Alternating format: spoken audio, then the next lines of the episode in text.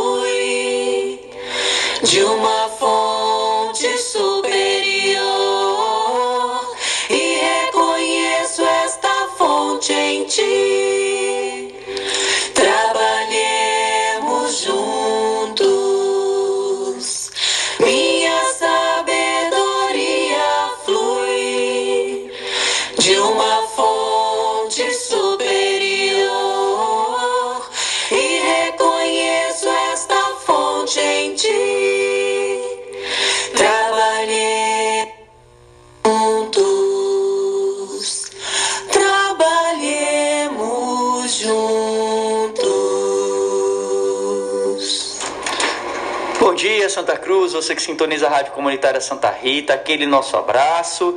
Inicia agora mais uma vez o programa Fraternidade Cristã e nós estamos com a casa cheia aqui nos estúdios da rádio. Bom dia, Max, bom dia, Jacinto. Bom dia, Paulinho. Bom dia, Jacinto. Bom dia, meus irmãos ouvintes. Hoje, dia 17 de novembro, estamos aí chegando aí ao- na segunda metade do mês e hoje com essa presença maravilhosa, nosso irmão Jacinto. Bom dia, bom dia a todos que nos escutam e nos veem, né? Agora temos transmissão web. Ah, bom dia, Paulinho. Bom dia, Max. Felicidade de estar aqui com vocês. É uma alegria, uma alegria imensa, Jacinto. E hoje, já já, né, na verdade, vamos ouvir Jacinto falar sobre o tema que foi abordado ontem. Para você que ainda não estava sabendo, a- o Núcleo Espírita Fraternidade Cristã já reabriu as portas, estamos paulatinamente voltando às atividades. Toda segunda-feira à noite, palestra pública. E ontem foi a palestra do nosso irmão Jacinto. Hoje ele vai trazer para nós um resumo, vamos conversar um pouco forma mais descontraída, mas aqui olhando agora para a filmadora, né? Todo mundo aí no Facebook acompanhando. E Paulinho vai começar agora com o Momento Espírita, é isso, Paulinho? Exatamente, o tema de hoje, as duas faces. Vamos ouvir as duas faces.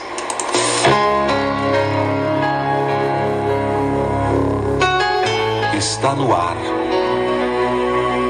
Momento Espírita o programa que traz o Espiritismo para bem perto de você.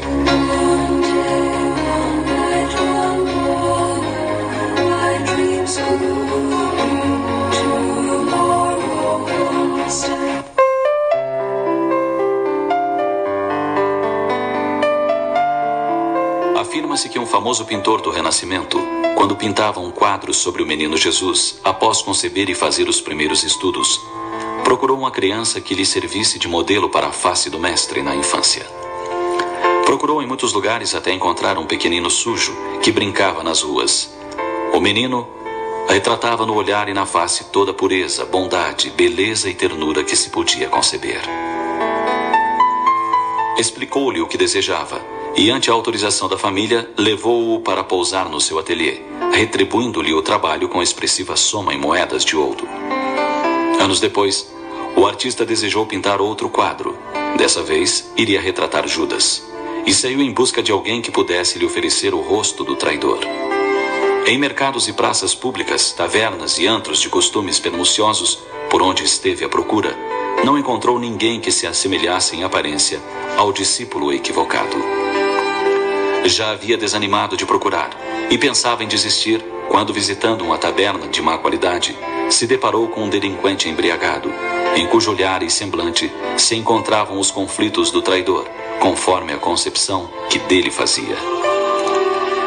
A barba endurecida, a cabeleira mal cuidada, era uma moldura para o olhar inquieto, desconfiado, num rosto contorcido pelo desconforto íntimo, formando um conjunto de dor e revolta, insegurança e arrependimento ímpares. Comovido com o fato, o artista convidou aquele homem para pousar, ao que ele respondeu que só faria sob a condição de boa recompensa financeira. O pintor começou a obra e percebeu após algumas sessões que a face congestionada daquele homem se modificava a cada dia, perdendo a agressividade e a perturbação. Um dia, resolveu perguntar ao modelo o porquê de tal transformação, ao que ele, um tanto melancólico, respondeu: Posando nesta sala, recordo-me que há alguns anos atrás eu servi ao Senhor de modelo para a face do menino Jesus. Eu sou aquele garoto em cujo rosto o Senhor encontrou a paz e a beleza do justo traído. O dinheiro que ganhei, em face da minha imaturidade, mais tarde pôs-me a perder. E, de queda em queda, numa noite em que me embriaguei por uma disputa insignificante, matei outro homem. Condenado num julgamento arbitrário, envenenei-me de ódio. Agora, pisando neste lugar outra vez, recordo daquele tempo e retorno emocionalmente a ele e me acalmo. Paradoxalmente, o mesmo indivíduo ficou retratado na face de Jesus menino e de Judas, em duas fases diferentes da mesma vida.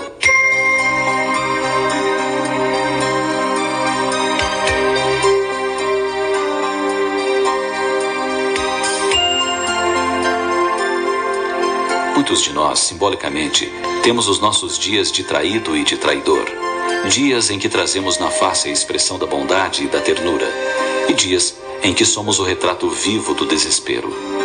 É nesses dias difíceis que devemos buscar emocionalmente a serenidade dos dias de luz e seguir em frente, com vontade de imprimir de vez por todas a face justa e bela do nosso modelo maior, que é Jesus Cristo.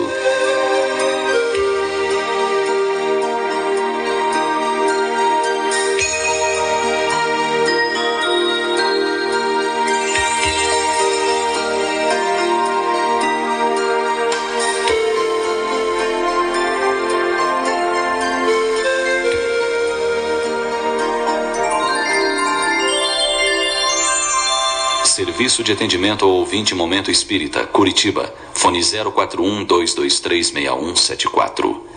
041 223 6174.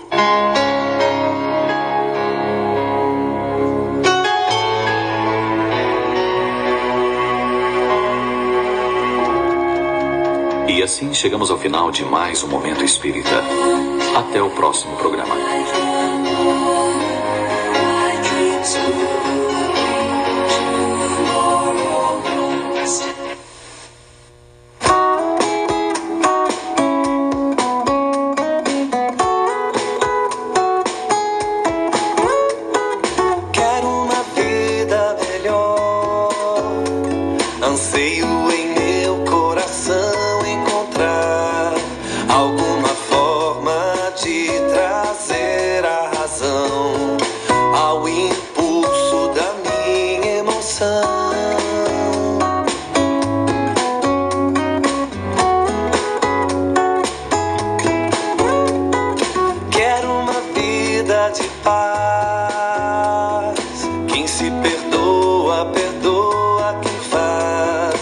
A cada amanhecer, sorrir e sonhar. Com a certeza de quem vai chegar.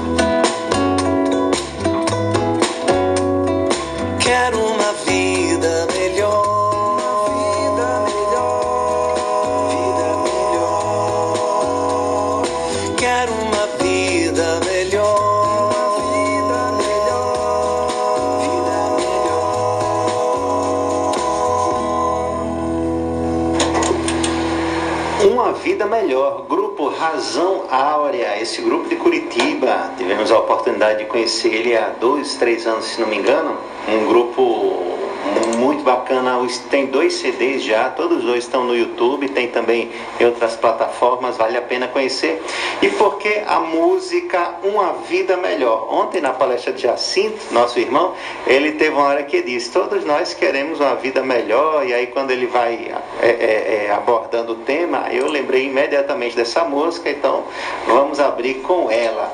E antes tivemos aí as duas faces. Eu achei curiosa demais a- a história do, do, do momento espírita. O mesmo, o mesmo jovem que, eh, que foi o perfil lá para o pintor do quadro, foi o que tinha as feições para o Cristo e depois para Judas, mostrando como nós, eh, por vezes, as nossas escolhas, a nossa vida, a gente pode ter comportamentos tão antagônicos e, e ao mesmo tempo também no final ele diz assim, eh, por que, que você foi se transformando depois que, que a gente começou a pintar? Porque lembrou que tinha sido feito um, um- um- tinha sido modelo também para o Cristo. Então, como pensar em Jesus? Quando a gente pensa, quando a gente tenta pensar no Cristo como modelo ou, ou- ou- ou para nós, para nossa vida, como a gente já começa a mudar o próprio comportamento. Você conhecia essa história, Jacinto?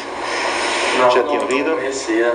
Bem, é bem interessante a proposta de reflexão que o texto nos trouxe, né, do momento espírita.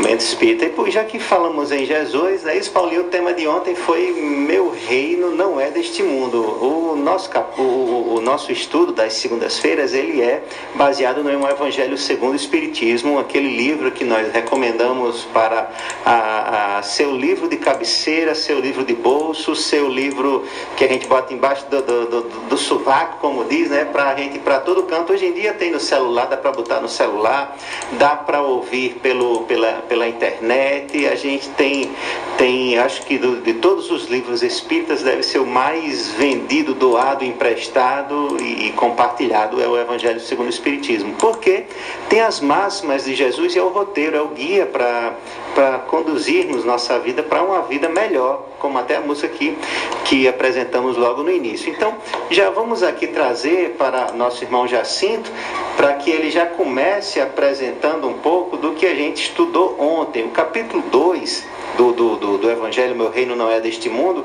é, aborda logo no início o diálogo entre Jesus e Pilatos. Você quer fazer algum comentário já daí e seguir diante? Jacinto, fique à vontade, que você fala. Vai falando, a gente vai aqui, Paulinho. Paulinho gosta de, de, de falar muito também, mas eu, eu tenho que ser, me controlar. Alguém precisa mandar, né? Paulinho tem que desligar meu microfone às vezes. Mas fique à vontade, meu irmão. Comece e a gente vai dialogando aqui. Então, meus amigos que nos escutam e os que estão aqui presentes comigo, vai ser bom porque terei, terei mais, será mais enriquecido por vocês, né? Então, assim, o capítulo 2 do Evangelho segundo o Espiritismo, ele nos fala, ele nos, ele nos faz os comentários e as reflexões, tanto de Kardec, como tem também ao final a instrução de um, de um dos espíritos, é, sobre este tema do meu reino não é deste mundo. E nós conversávamos ontem falando que se é possível fazer um, um resumo, né, numa expressão, num termo, esse capítulo é sobre a vida futura. A vida futura em dois sentidos. A vida futura no sentido da nossa, nossa impermanência nesse plano terrestre, que ninguém aqui vai, vai estar para sempre, a gente está de passagem. E graças a Deus as pessoas já falam isso muito, independente de, de serem é, é, espíritas ou não, ela já tem esse entendimento de que a vida presente aqui na Terra é passageira, mas também da vida futura do porvir, né? Não só do plano espiritual, mas até mesmo os nossos futuros retornos a, a, ao plano terrestre. E como você colocou, o capítulo ele começa por um dos trechos do diálogo de Jesus na paixão, em que Pilatos o interroga: Tu és rei, quem tu és? Por que eles te acusam? E Jesus fala: Tu dizes que eu sou rei. Eu não nasci nem vi a este mundo senão para dar testemunho da verdade. Todo aquele que é da verdade ouve a minha voz. E o texto vai estar lá no Evangelho de João, capítulo 18. Bem, o primeiro tema, que fala exatamente dessa vida futura, Kardec ele vai trazendo a nós as reflexões sobre como é a nossa visão da vida, né? Como a gente tem ainda, e isso não só no tempo de Kardec, não só no tempo de Jesus, porque se nós olharmos o Evangelho de Jesus, suas falas, elas vão nos trazer sempre que a vida presente é uma vida de preocupações exageradas, como tem até um texto de Mateus com esse tema. Nós somos muito apegados à vida presente, à vida terrestre, ao momento de agora. Tanto é que nós medimos a qualidade da nossa vida pelo momento de agora. Ah, eu, eu estou bem, minha vida está tá maravilhosa. Uhum. Sendo que tudo que você construiu ainda não foi acabado, foi abandonado, você agiu equivocadamente com pessoas que você ama ou que amam você, e você gerou para si, como a gente escuta muito do Espiritismo, débitos e questões pendentes. Uhum. Como é que sua vida está maravilhosa com tantas questões pendentes? Ou se você, por suas atitudes de alguma maneira, chegou até a enganar pessoas? Não tem como estar tá boa. É porque agora você está achando que está isento das suas situações, de suas escolhas ou de suas atitudes. E às vezes também a gente acha que a vida está ruim porque adoeceu ou porque está tendo um revés no trabalho, nos negócios, na vida. E aí eu ou é, foi afastado, né? Um ente querido faleceu, a gente acha que está sendo abandonado, até amaldiçoado, numa visão ainda antiga. Né? Eu acho interessante lermos com muita análise os textos do Antigo Testamento, principalmente os chamados livros históricos, e também os outros que falam vários momentos do povo judeu, porque nós somos muito esse povo, né, de antigamente. Exato. Que julgávamos Deus por se alguma coisa materialmente aparentemente ruim acontecesse, uma transformação, mudança, uma exigência, é porque Deus está nos castigando, Deus está nos, nos amaldiçoando, a bênção de Deus não está comigo, né? Uhum. E é interessante você ver um ponto de reflexão muito forte lá até o livro de Jó, em que Jó diz, não, Deus não está me amaldiçoando. É, é, o livro de Jó é um Jó, é um Jó muito moderno, né? Um, é um, um espírito muito moderno, de que no meio daquele povo tudo em que acha que tudo que é contra, é, é Deus indo contra, Jó diz, não, Deus não, Deus abençoa todos os seus filhos, né? Uhum. Como é que ele vai ser diferente? E Jesus veio trazer a luz total dessa mensagem. Deus abençoa todos os seus filhos. E o Espiritismo nos traz uma reflexão mais, mais amplificada até para o nosso entendimento de hoje. Se a gente sofre, se a gente vive dificuldades, se a gente tem questões, será que a responsabilidade não é nossa? Deus, um Pai muito bondoso, disse: Olha, eu te dou a liberdade, mas cuidado com tua escolha. Então, o que é que eu e você nós escolhemos até hoje? E aí, se você parar para pensar, tá, eu escolhi isso, essa atitude, esse tipo de vida, essa postura de cidadão, essa postura de na minha família, de ser mais grosso, de ser mais ríspido, ou de ser menos, menos é, transigente, ou não aceitar é, é, desaforo, enfim, várias questões que a gente vai optando como comportamento e por consequência fazendo as escolhas assim. E aí vai colhendo frutos e depois vai dizendo que a culpa é da vida, a culpa é do outro, a culpa é de Deus. Não aceita para si a responsabilidade. Né? Sim. Muito bom, muito boa introdução da apresentação do tema, Jacinto. E, e, e, eu fiquei pensando um pouco ontem, quando você fez a leitura inicial do próprio Evangelho, já do, do de João, onde tem esse diálogo, fiquei pensando também um pouco sobre, sobre é, as palavras de Jesus quando ele não aceita a, a, a sua, a sua, como é que chama, o seu reinado e ele diz assim para Pilatos: Eu vim para esse mundo apenas, quer dizer, eu não vim senão para dar testemunho da verdade. E depois ele complementa: Aquele que pertence à verdade escuta a minha voz. E aí eu fiquei pensando é, que se o reino de Jesus ele não é ou pelo menos a gente pode botar assim, ainda não é deste mundo, é, ele veio dar esse testemunho da verdade, trazer para a gente uma verdade e coloca que aquele que pertence à verdade escuta ele. E aí, assim, a sua época, houve um número de pessoas que ouviram e cada dia mais esse número vai, parece, aumentando como que num contágio, mas num contágio positivo, positivo. e bom, né? E talvez chegue o dia em que a gente vai conseguir que todos nós sejamos parte desse grupo que é, escuta a sua voz, porque a gente ainda parece que não somos, né, nós, nós parecemos que ainda não somos pertencentes à verdade, porque ainda titubeamos muito, ainda estamos lá, até naquelas duas faces que o programa Momento Espírita apresentou, né, às vezes caminhando para um lado, para o outro, até encontrarmos esse, esse ponto de, de, de, de aceitarmos, talvez, é, de fato, aceitar, quando eu falo aceitar, no sentido de vivenciar, né? assimilar, e a partir dali a gente ter uma mudança completa de, de, de comportamento, de atitude e, e na própria vida, que seja, é, é, que seja condizente com, com aquilo que o Cristo veio, veio dar testemunho. É isso? Que testemunho, né? E assim, é interessante essa sua colocação, pois no mesmo texto, é porque eu acabei não comentando logo ele, tem a fala de Jesus que instiga Pilatos a questioná-lo tanto se ele é rei. Sim. Ele diz: Mas agora o meu rei não é daqui. Por enquanto, meu reino não é Sim. é esse, não. Porque eu ainda não estabeleci aqui como como eu desejo que seja estabelecido. Uhum. Mas aí Jesus já deixa aquela dica: eu vim dar testemunho da verdade, eu vim trazer essa verdade. E aí Jesus, muito sábio, espírito elevado e puro que é, ele, ele disse isso, tipo dizendo assim: olha, por enquanto aqui ainda não está instalado o reino. Mas não se preocupe, eu não vou instalar a força das, das ordens exteriores, né? Uhum. das sociedades, dos poderes não foi o caminho que Jesus escolheu. Sim. Ele foi muito sábio muito, e muito visionário, como, como o espírito que é, é, é de alta envergadura, para nos mostrar e dizer: olha, a instalação é, como você falou, por um contágio dessa verdade, dessa mensagem que eu estou trazendo e que ela vai ainda se espalhar pelo mundo e ainda está se espalhando. Uhum.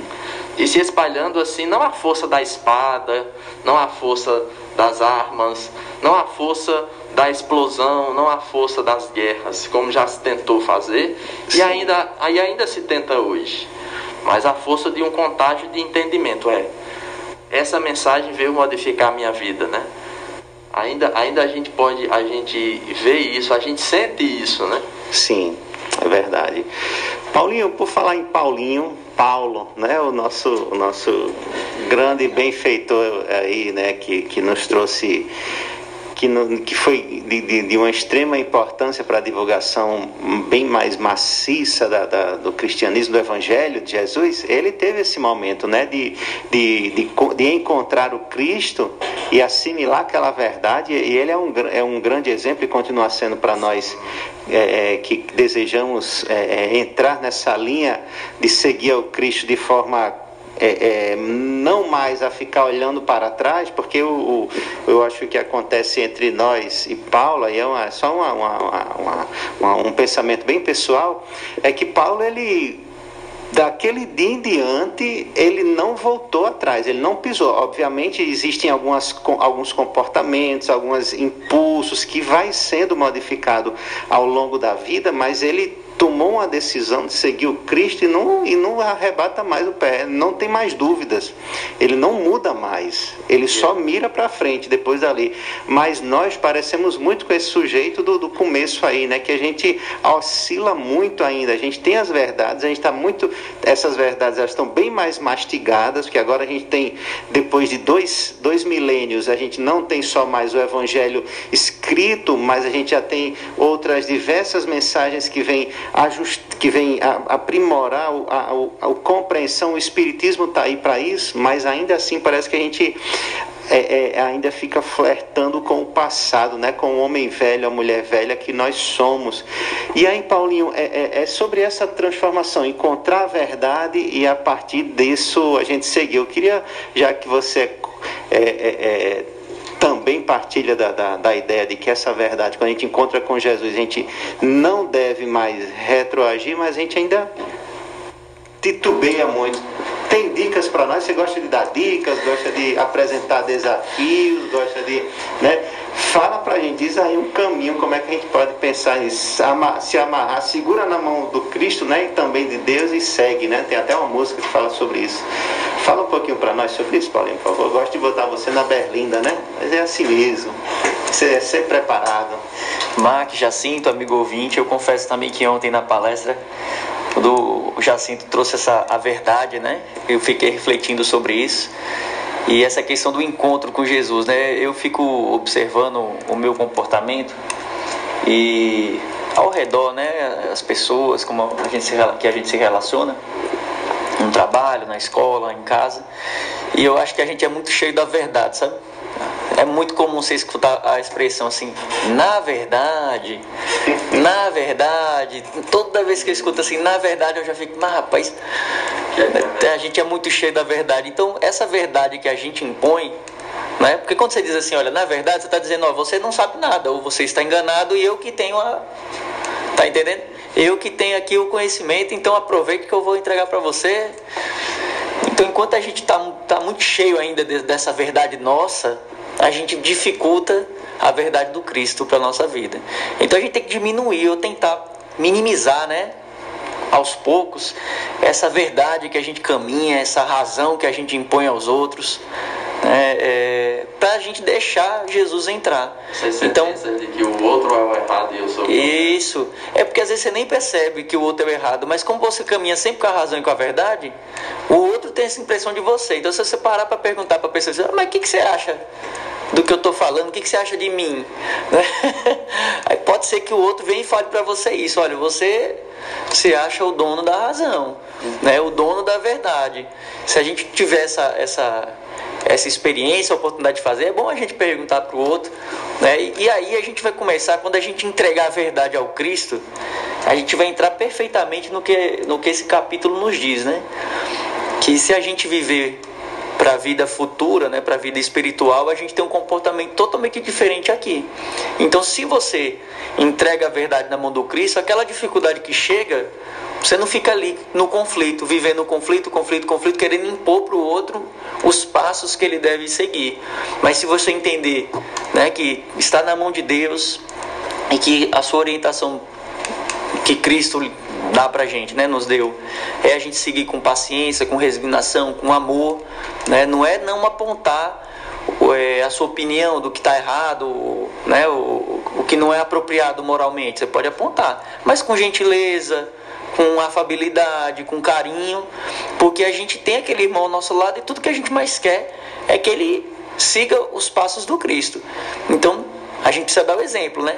Uhum. Não o exemplo de que, a, é, que nós somos a razão, mas que a razão é Jesus. Tenha paciência, tenha calma, tenha, tenha amor. E vamos refletir sobre isso, né? Esse na verdade, que a gente escuta muito, muito, muito em todos os lugares. Na verdade, na verdade, a verdade é de Jesus. Vamos seguir a verdade do Cristo. Muito bem, boa, boa reflexão aí sobre a verdade, viu?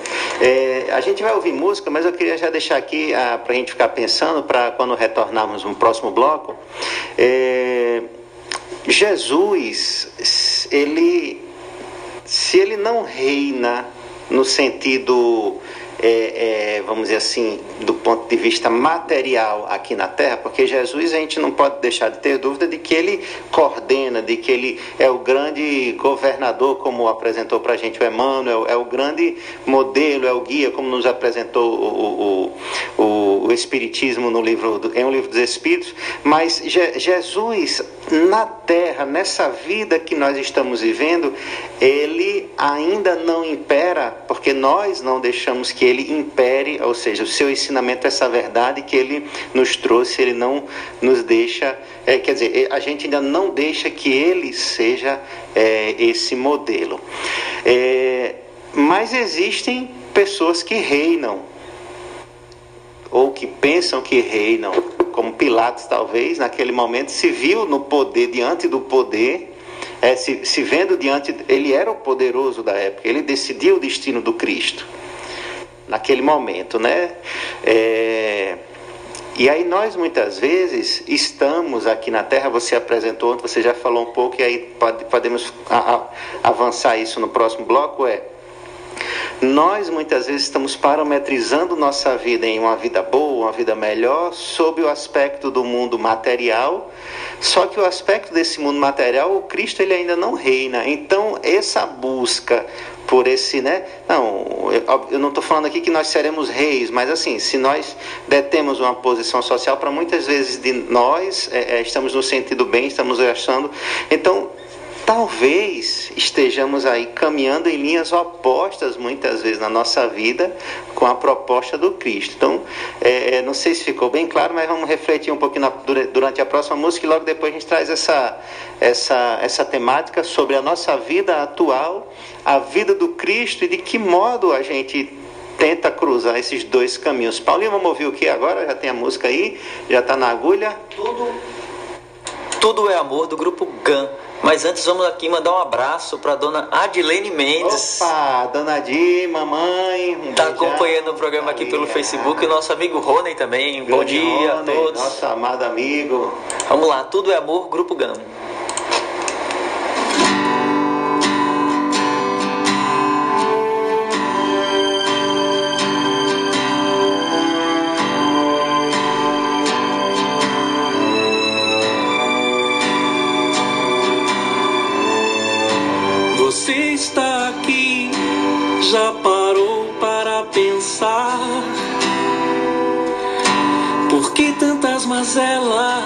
Diferenças entre nós?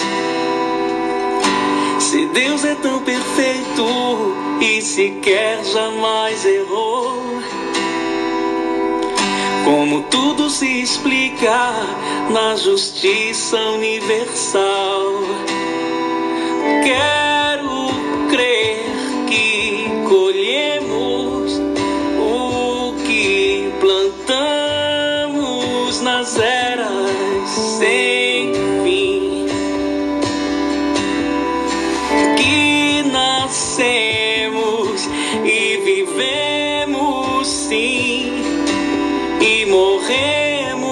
pra renascer.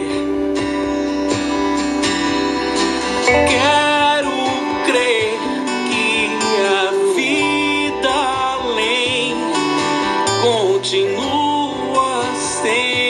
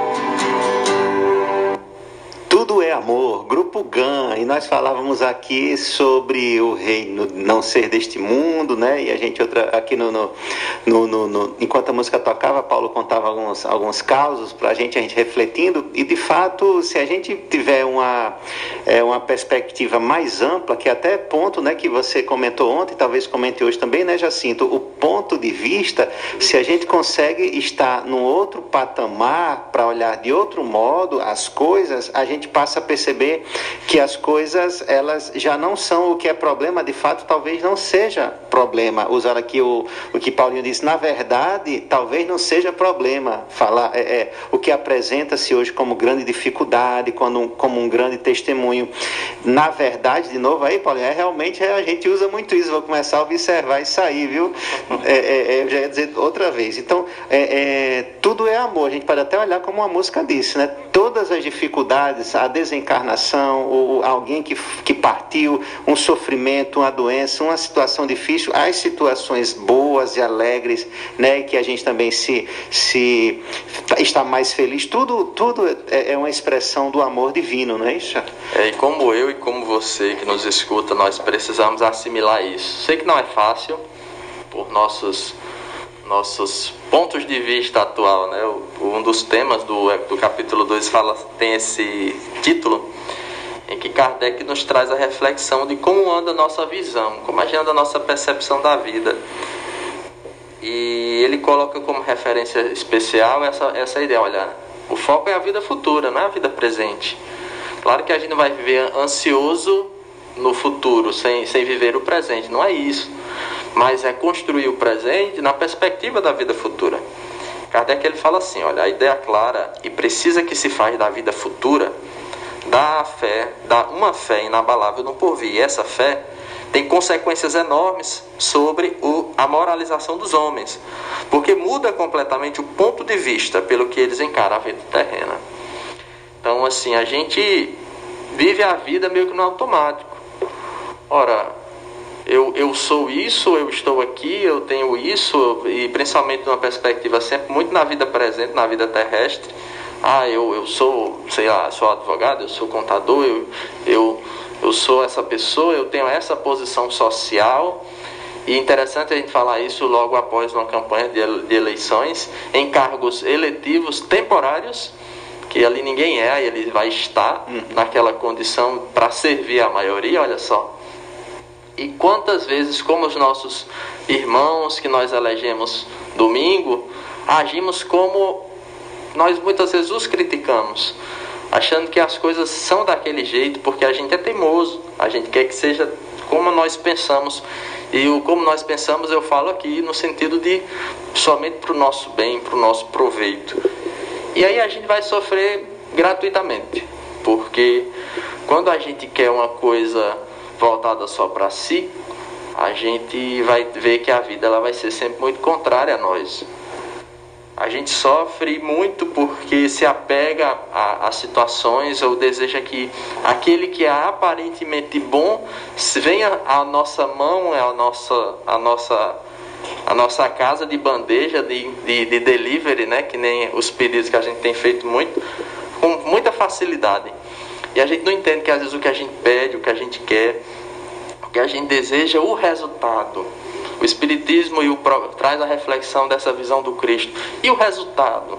O resultado daquilo. Aí o resultado daquilo é sofrimento, é preocupação, é tribulação, é desarranjo familiar, é desarranjo social, são confusões, são brigas e, e isso a gente vai vendo. Ah, então, por que que eu, o que é que eu tenho que modificar? O que é que eu estou precisando mudar né? E o convite de hoje é a gente mudar o nosso ponto de vista.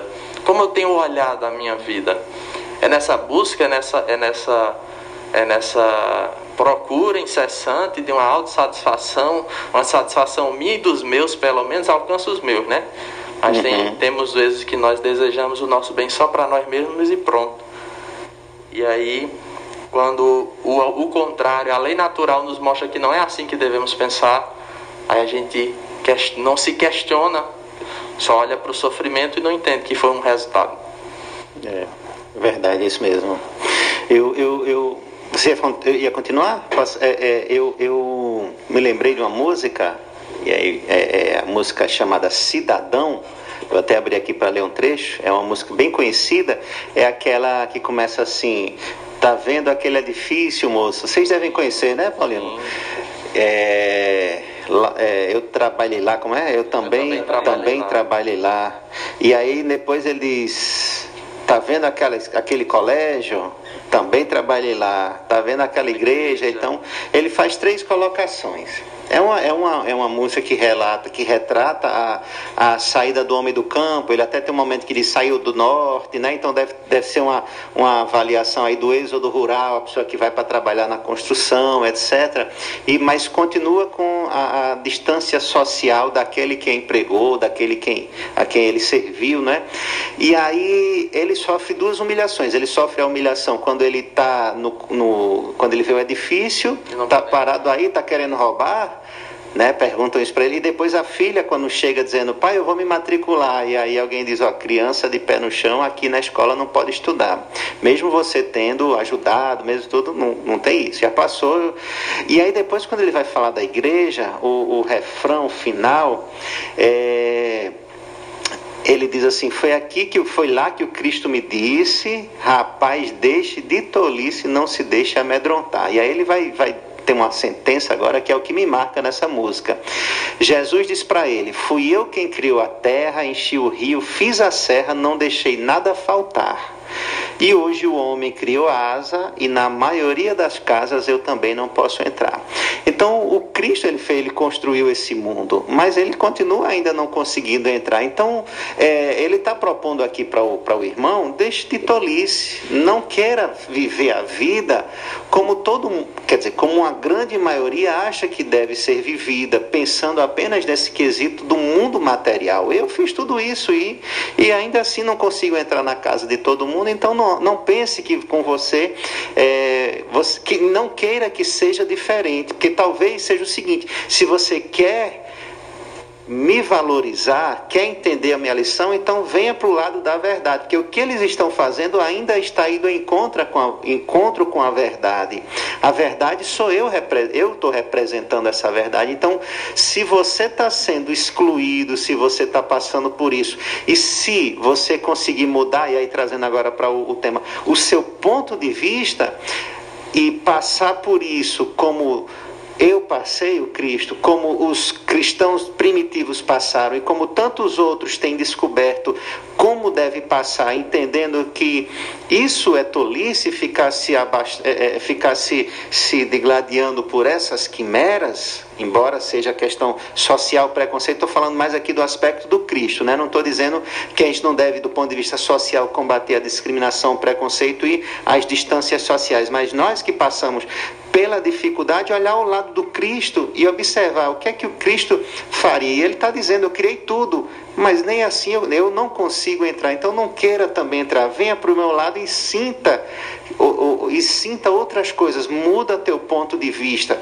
Vai para um patamar acima. O outro que não te deixa entrar é que, infelizmente, ainda está indo contra a verdade. Você já está descobrindo, pelo menos na pele, um pouco dessa verdade. Vamos se fortalecer para crescer com isso. E é muito marcante, assim, fazendo a ponte com essa sua fala, muito, muito, muito interessante nessa reflexão, porque assim, olha como é que o Kardec faz essa, essa, essa interpretação, essa reflexão sobre o Evangelho e nessa mensagem especial da sua lição de Jesus. Ele diz assim: aquele que se identifica com a vida futura, ou seja, aquele quando nós nos colocamos nessa perspectiva, não, esse momento é um curto momento da minha existência, eu sou um espírito milenar. Essa aqui é uma, é uma vida, aliás, é uma existência no meio de uma vida que há muito vem se prolongado desde quando Deus nos criou. Existem encarnações, reencarnações que a gente vai passando e muitas experiências nós já vivemos.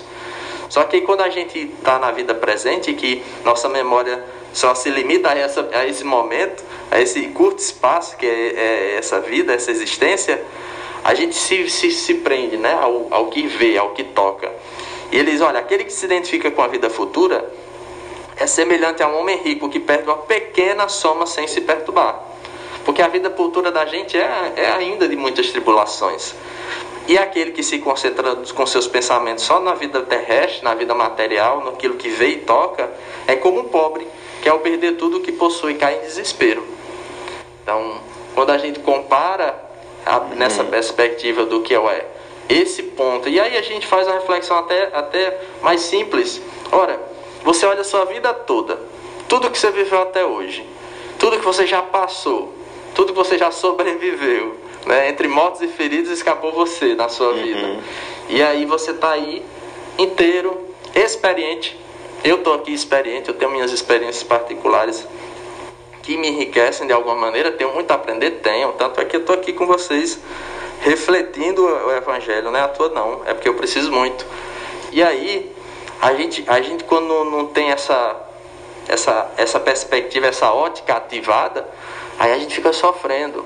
Mas aí a gente se não parar para refletir, entre tudo que eu já passei na vida, claro, responsabilidade muito minha dos meus equívocos, mas entre tudo que eu já passei, eu não, eu não tirei as lições, eu não deixei de cometer determinados erros depois de bater muita cabeça na parede, depois de, de ir encontrar becos sem saídas, aparentemente de repente a luz surgiu.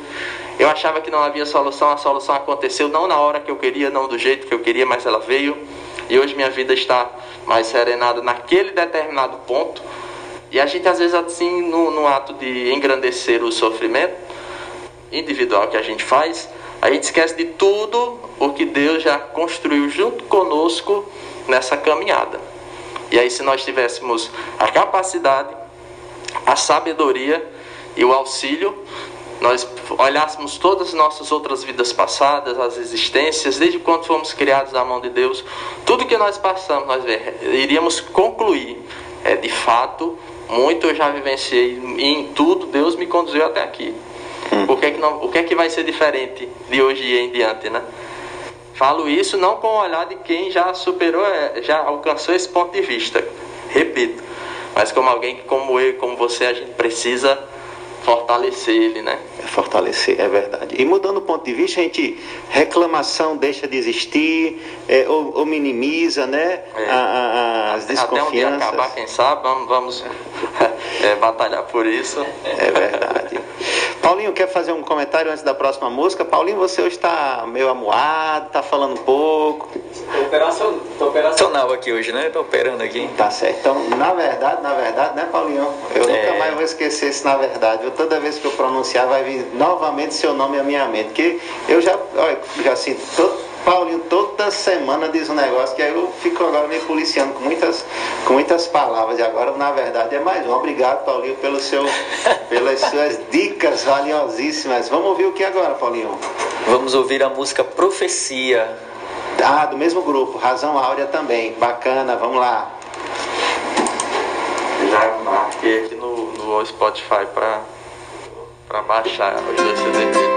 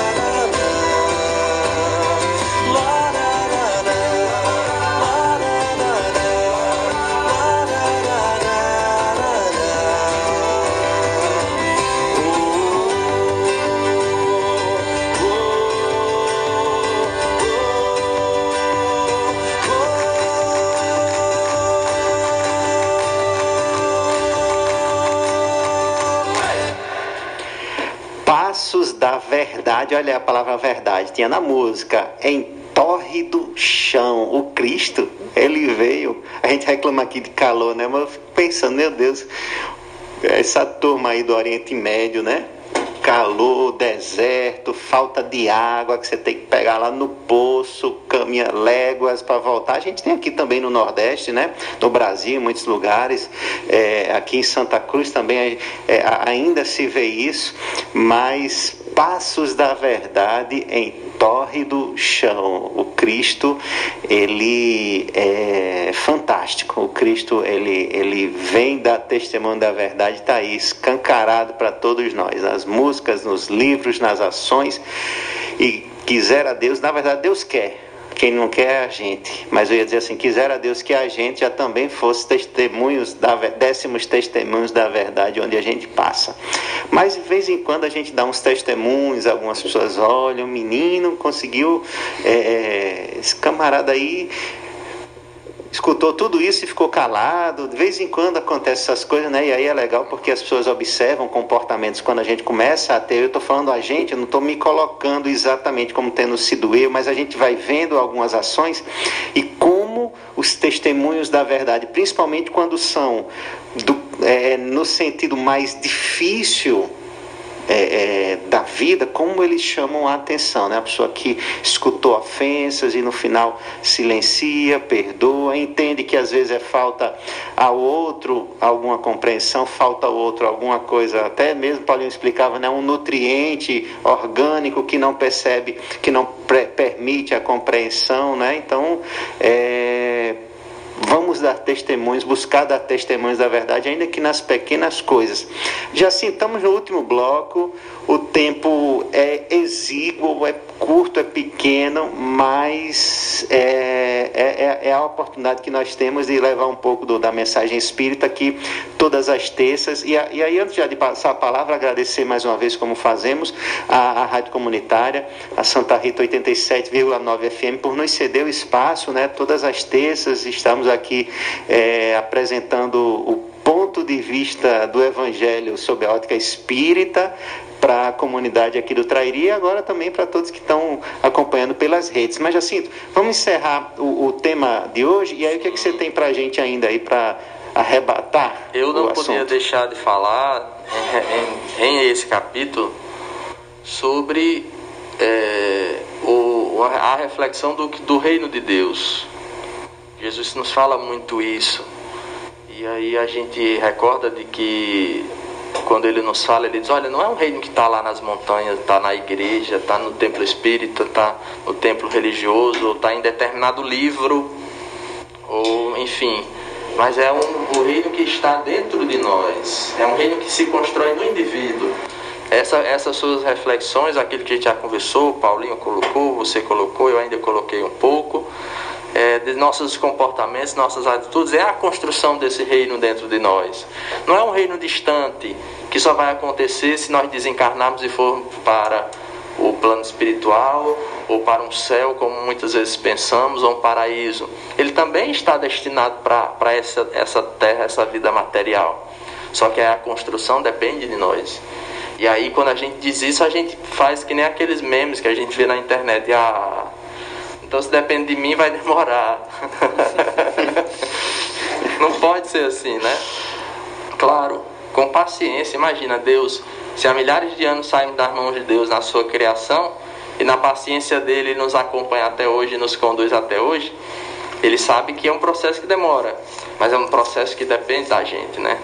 Nós somos mais conscientes hoje da mensagem e você nos escuta, é, é, podemos compartilhar essa mensagem espírita é porque nós temos, nós temos por ela o caminho para poder iniciar e dar continuidade a essa construção. E o passo vai começar no hoje.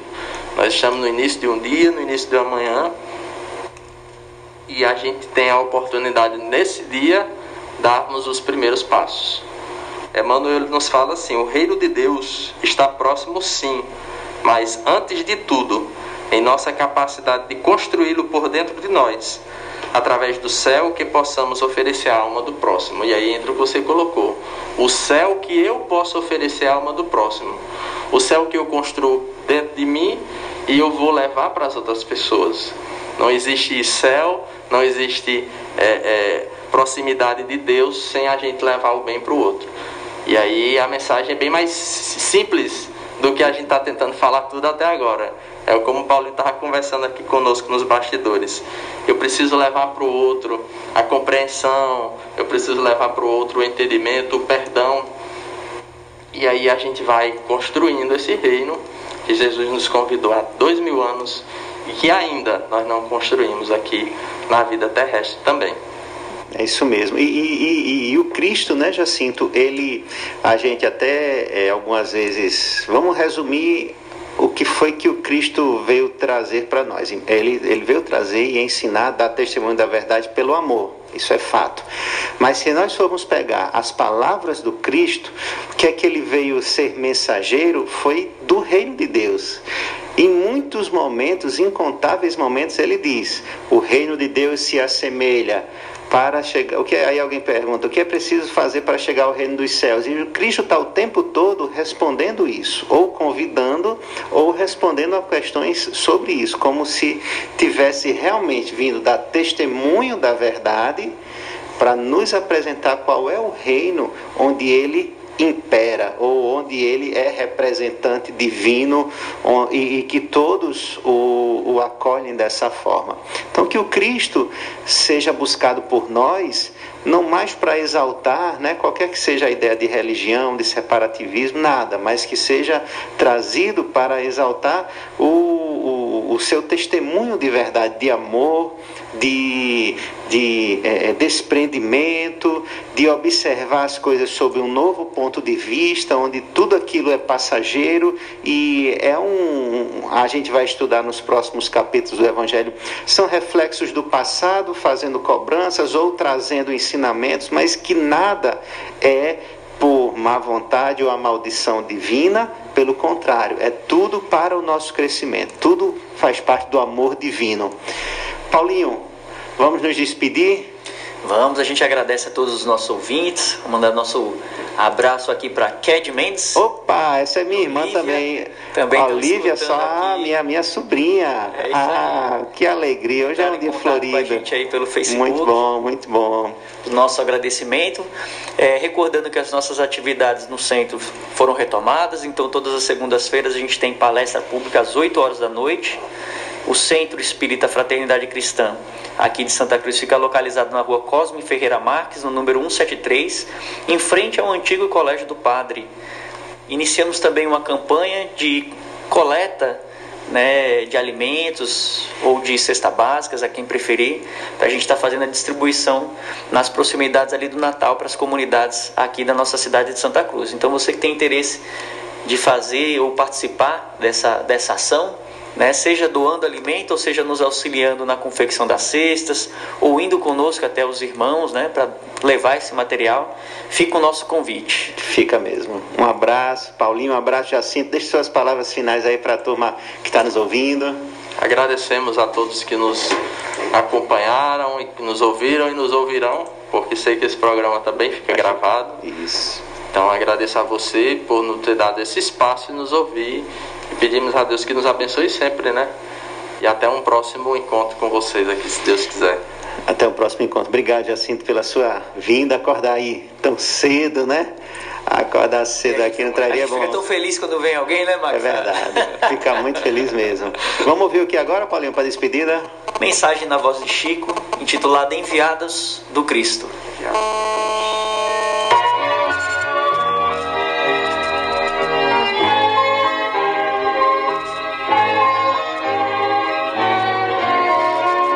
Esse triste companheiro, cujo passo te procura, ralado de desventura, que não sabes de onde vem. Esse pedinte arrasado por dores desconhecidas, emaranhado em feridas, sem proteção de ninguém. Esse amigo que lastima a própria ação rude e cega no cárcere que o segrega para reforma e pesar. Esse irmão largado à noite, de olhar magoado e profundo, que roga de balde ao mundo o doce calor de um lar. Essa mendiga que estende pobre mão encarquilhada cuja penúria na estrada ninguém na terra traduz. Esse doente cansado que se lamenta sozinho, abandonado ao caminho, a míngua de paz e luz. Essa mãe de filho ao peito, que em lágrimas se consome, às vezes com febre e fome, rogando socorro em vão. Essa criança assustada que chora sem o rumo certo, flor atirada ao deserto, anjo na cruz da aflição. À frente desses amigos, que o sofrimento encarcera, corações em longa espera, aplica-te ao não julgueis. Eles não pedem censura, mostrando a necessidade, ensinam que a caridade é a lei de todas as leis esses irmãos quase mortos, eis que o céu nos envia na estrada do dia a dia para as lições do Senhor. Saibamos ressuscitá-los da morte em sombra na prova, doando-lhes vida nova na escola viva do amor.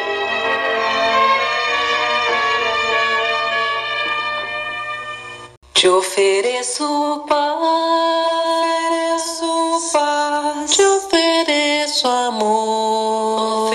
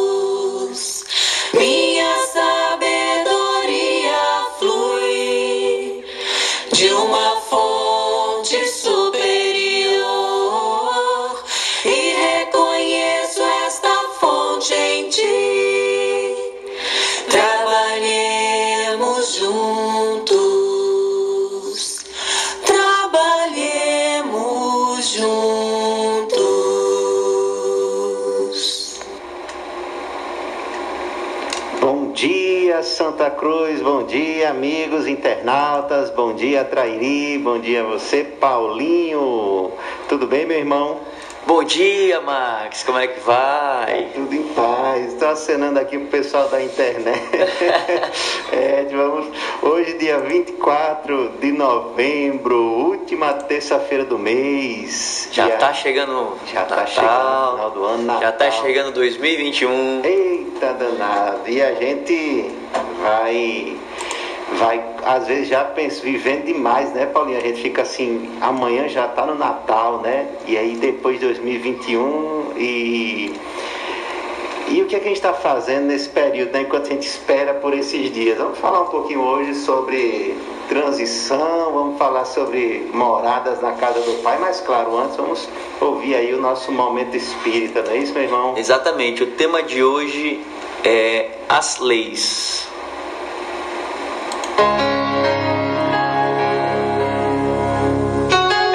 Está no ar. Momento Espírita o programa que traz o Espiritismo para bem perto de você.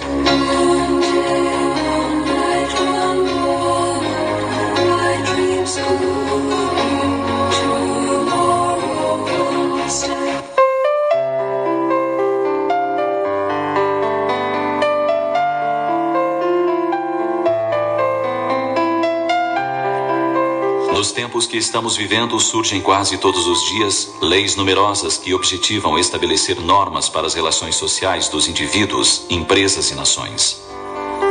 Ao mesmo tempo, outras tantas leis são revogadas por não mais atenderem às necessidades dos grupos a que se destinavam. Assim, as leis que mantinham os privilégios de famílias reais ou imperiais tombaram, ante sua ilegitimidade ou imoralidade. Leis que conferiam poderes a determinadas camadas sociais tiveram que cair, graças a homens que chegaram a expor suas vidas em favor de uma vida melhor para todos. Leis que estabeleciam a perseguição dos opositores e premiavam bajuladores foram substituídas por outras, criadas por legisladores amadurecidos e com mais ampla visão social. Em contrapartida, surgiram leis que estabelecem direitos e deveres a todos e a cada um leis que favorecem a qualquer cidadão se credenciar a cargos públicos, leis que expressam a igualdade de direitos de todos os homens. Naturalmente, a verdadeira justiça ainda não é a virtude mais apreciada em todas as comunidades. Em muitos países, impera ainda a força, os favorecimentos imorais e a arbitrariedade. Povos existem que morrem de fome, enquanto vige o uso indevido dos bens públicos e a má administração. Ainda ocorre o domínio de povos sobre povos, por causa de interesses criminosos, das riquezas ou das posições estratégicas ou comerciais. Tudo isso, no entanto, passará um dia. As leis interesseiras, que privilegiam grupos ou pessoas, serão banidas da terra. Mas as leis de Deus, que são de perfeita justiça e de perfeito amor, essas permanecerão, sobrepondo-se ao tempo e às criaturas. Nelas, não há privilégios nem concessões indevidas. Como ensinou Jesus, a cada um será concedido conforme suas obras. São exatamente as leis divinas que Jesus veio cumprir, dar execução. Ante elas, leis humanas que ainda semeiam sombras, que apoiam a indignidade, cairão, a pouco e pouco graças aos homens, que abraçando os princípios cristãos, lutarão por eliminá-las da face da terra.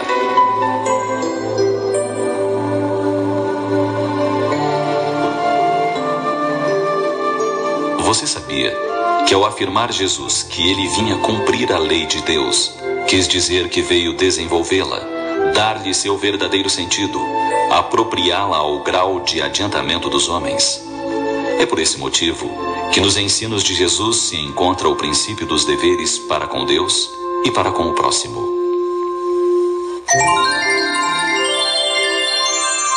Se você deseja maiores informações sobre o momento espírita, ligue 041 223 6174, inclusive informações via internet 041 223 6174.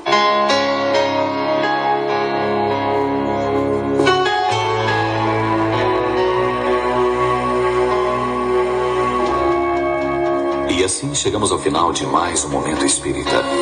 Até o próximo programa.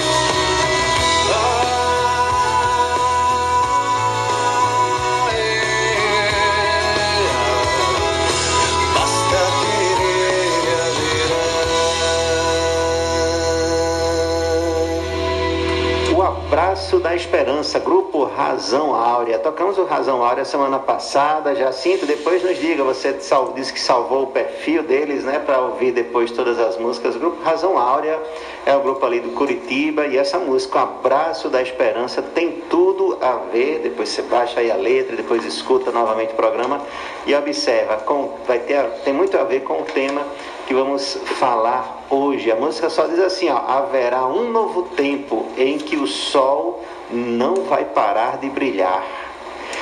É belo, é belo. É É a esperança surgindo aí para nós que ainda vivemos em mundos, né, em momentos de tantas trevas, de tanta escuridão, que por vezes nos até gera desespero, cansaço, fadiga e até para muitos descrença. Mas é isso aí, Paulinhão.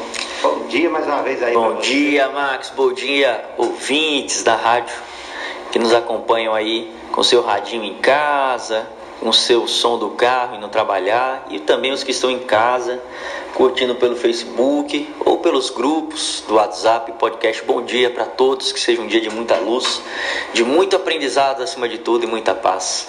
Ontem no Núcleo Espírita Fraternidade Cristã, aqui na cidade de Santa Cruz do Inharé, Rio Grande do Norte. Ô, terra boa! Nós tivemos aí às 8 horas da noite a palestra é, que é tema do capítulo 3 do livro Evangelho segundo o Espiritismo, há muitas moradas na casa de meu pai. Para nossa sorte, o nosso palestrante está aqui presente, o nosso amigo Max. Muito boa palestra, Max. Vamos agora tentar passar um pouquinho para os nossos ouvintes o que a gente pôde aprender ontem. Max, essa, essa afirmação existe, né? Há muitas moradas na casa de meu pai. Onde é que o Kardec pegou essa afirmação e como ele tentou desenvolver para clarear nossa compreensão sobre isso? Valeu, Paulinho. Obrigado. Você estava lá com a gente. Eu acompanhei seu olhar durante a palestra. Fico feliz que você é, é, é, afirme que tenha gostado. Confesso, estava nervoso. Foi a primeira palestra no centro que a gente faz virtual também virtual e presencial, porque o, o, Núcleo Espírita já voltou, você que ainda não está informado, já voltou às atividades da palestra pública no ambiente, mas também pode acessar pelo mesmo canal do Facebook é, é, as palestras, assim como agora também o programa de rádio. Paulinho, é, sem muitas delongas, o nosso querido Kardec, codificador da doutrina espírita, ele buscou do Evangelho de João, porque o Cristo, pouco antes de, de ter o seu momento, né, de que a gente chama aqui o momento da paixão, onde ele é crucificado, etc. e tal, ele um pouquinho antes disso diz para os seus apóstolos a seguinte afirmação: que vosso coração não se turbe Crede em Deus, crede também em mim. Há muitas moradas na casa de meu Pai. E aí continua depois na sua fala aos discípulos e Kardec pega esse trecho que está no capítulo 14, logo no início do capítulo 14, e disserta sobre ele. Diversas são as moradas do Pai. E ele começa, Allan Kardec, dizendo já assim: a casa do Pai é o universo. As diferentes moradas são os mundos que circulam o espaço infinito e oferecem aos espíritos encarnados, ou seja, nós que estamos habitando os planetas, moradas, residências, ó, apropriadas ao seu adiantamento. Então, vamos pensar assim, adiantamento, então significa que existe também o que não está adiantado, ou que está um pouquinho mais para trás e o que está um pouquinho mais à frente. Então, isso, Paulinho, é, vou, vou, vou, apontar aqui rapidamente coisas que a gente apontou ontem, logo no início do, do, da palestra, que é uma espécie de resumo da doutrina espírita. Então, a doutrina espírita, é, ela está fincada em alguns pilares, então precisa ter algumas bases. A primeira de todas nós lembrávamos ontem que era Deus. Então nós é, é, na doutrina espírita nós não só acreditamos como temos a certeza da existência de Deus, de que Ele é único, de que Ele é justo soberanamente, de que Ele é bom em excelência, de que Ele é cuida de nós e que Ele cuida dos nossos destinos, de que tudo o que nos acontece tem a mão de Deus por trás, ou pela frente, ou em todos os momentos. Então, Deus é uma presença constante. Não podemos pensar em doutrina espírita sem Deus. Não podemos pensar em doutrina espírita sem espírito, e todos nós somos. A questão é: às vezes estamos no mundo físico, às vezes estamos no mundo espiritual. Então podemos estar agora, mas amanhã, quando desencarnarmos, quando morrermos, quando falecermos, vamos voltar a habitar um mundo espiritual, que a gente é, chama de erraticidade. Mas também podemos ter vivido antes de estar aqui. Então a existência, a sobrevivência, mas também a, a vivência anterior do espírito é uma realidade é também um princípio básico, um pilar da doutrina espírita. Então tem outros também. Vamos, vamos ver a lei de causa e efeito, vamos ver a reencarnação, que é tópico, que é tema da semana que vem. Vamos ver aí a lei do progresso, e é disso que vamos falar. Quando falávamos em adiantamento, estamos falando aí na ideia também de progresso. Então, como é que Kardec, ainda nesse capítulo Há Muitas Moradas na Casa de Meu Pai, é, deixa uma mensagem lá no finalzinho do capítulo, em que afirma o seguinte: o Espírito de Santo Agostinho. O progresso é uma lei da natureza. Todos os seres da criação, os que são animados ou não, eles estão submetidos pela bondade de Deus a essa lei do progresso, que quer que tudo engrandeça, tudo prospere.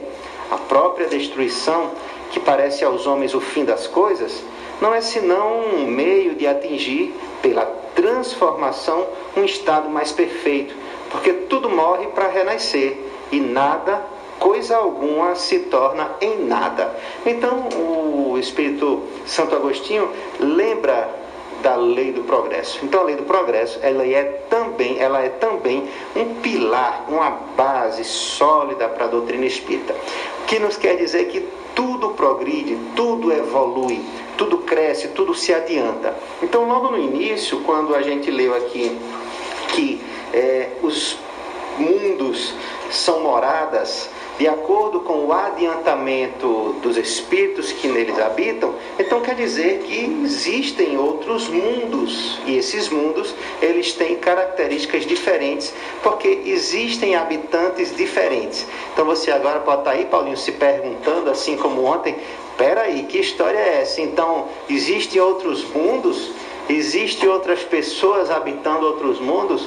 Em resumo, aquela história dos ETs, é verdade mesmo, Paulinho? É Pois isso que é. você está pensando aí, Paulinho? Pensando outra coisa, eu já vou perguntar para você, Max. Então, a ideia, a pergunta, né, que é porque os filmes, principalmente depois daquele, daquele filme da década de 80, do, do ET que chega e visita o garotinho e tem superpoderes e com o dedo ele aponta para a bicicleta e a bicicleta voa. Então toda aquela história lá começa a ganhar um espaço. Eu, eu confesso que antes eu não posso dizer muito, porque não estava é, é, muito lúcido né, nessa vida mais antes da década de 80. Mas da década de 80 para cá é o que eu posso falar com mais segurança. Então, é, ficou naquele imaginário popular, aquela ideia dos ETs que tem aquela, aquela, aquela forma, que tem aquele, é, que tem alguns poderes. Uns acham que vem para dominar o planeta, para roubar é, riquezas, outros pensam que os ETs vêm para o planeta para nos ajudar a crescer. A verdade, a verdade, Paulinho, é que Deus criou todo o universo. Deus criou todos os mundos.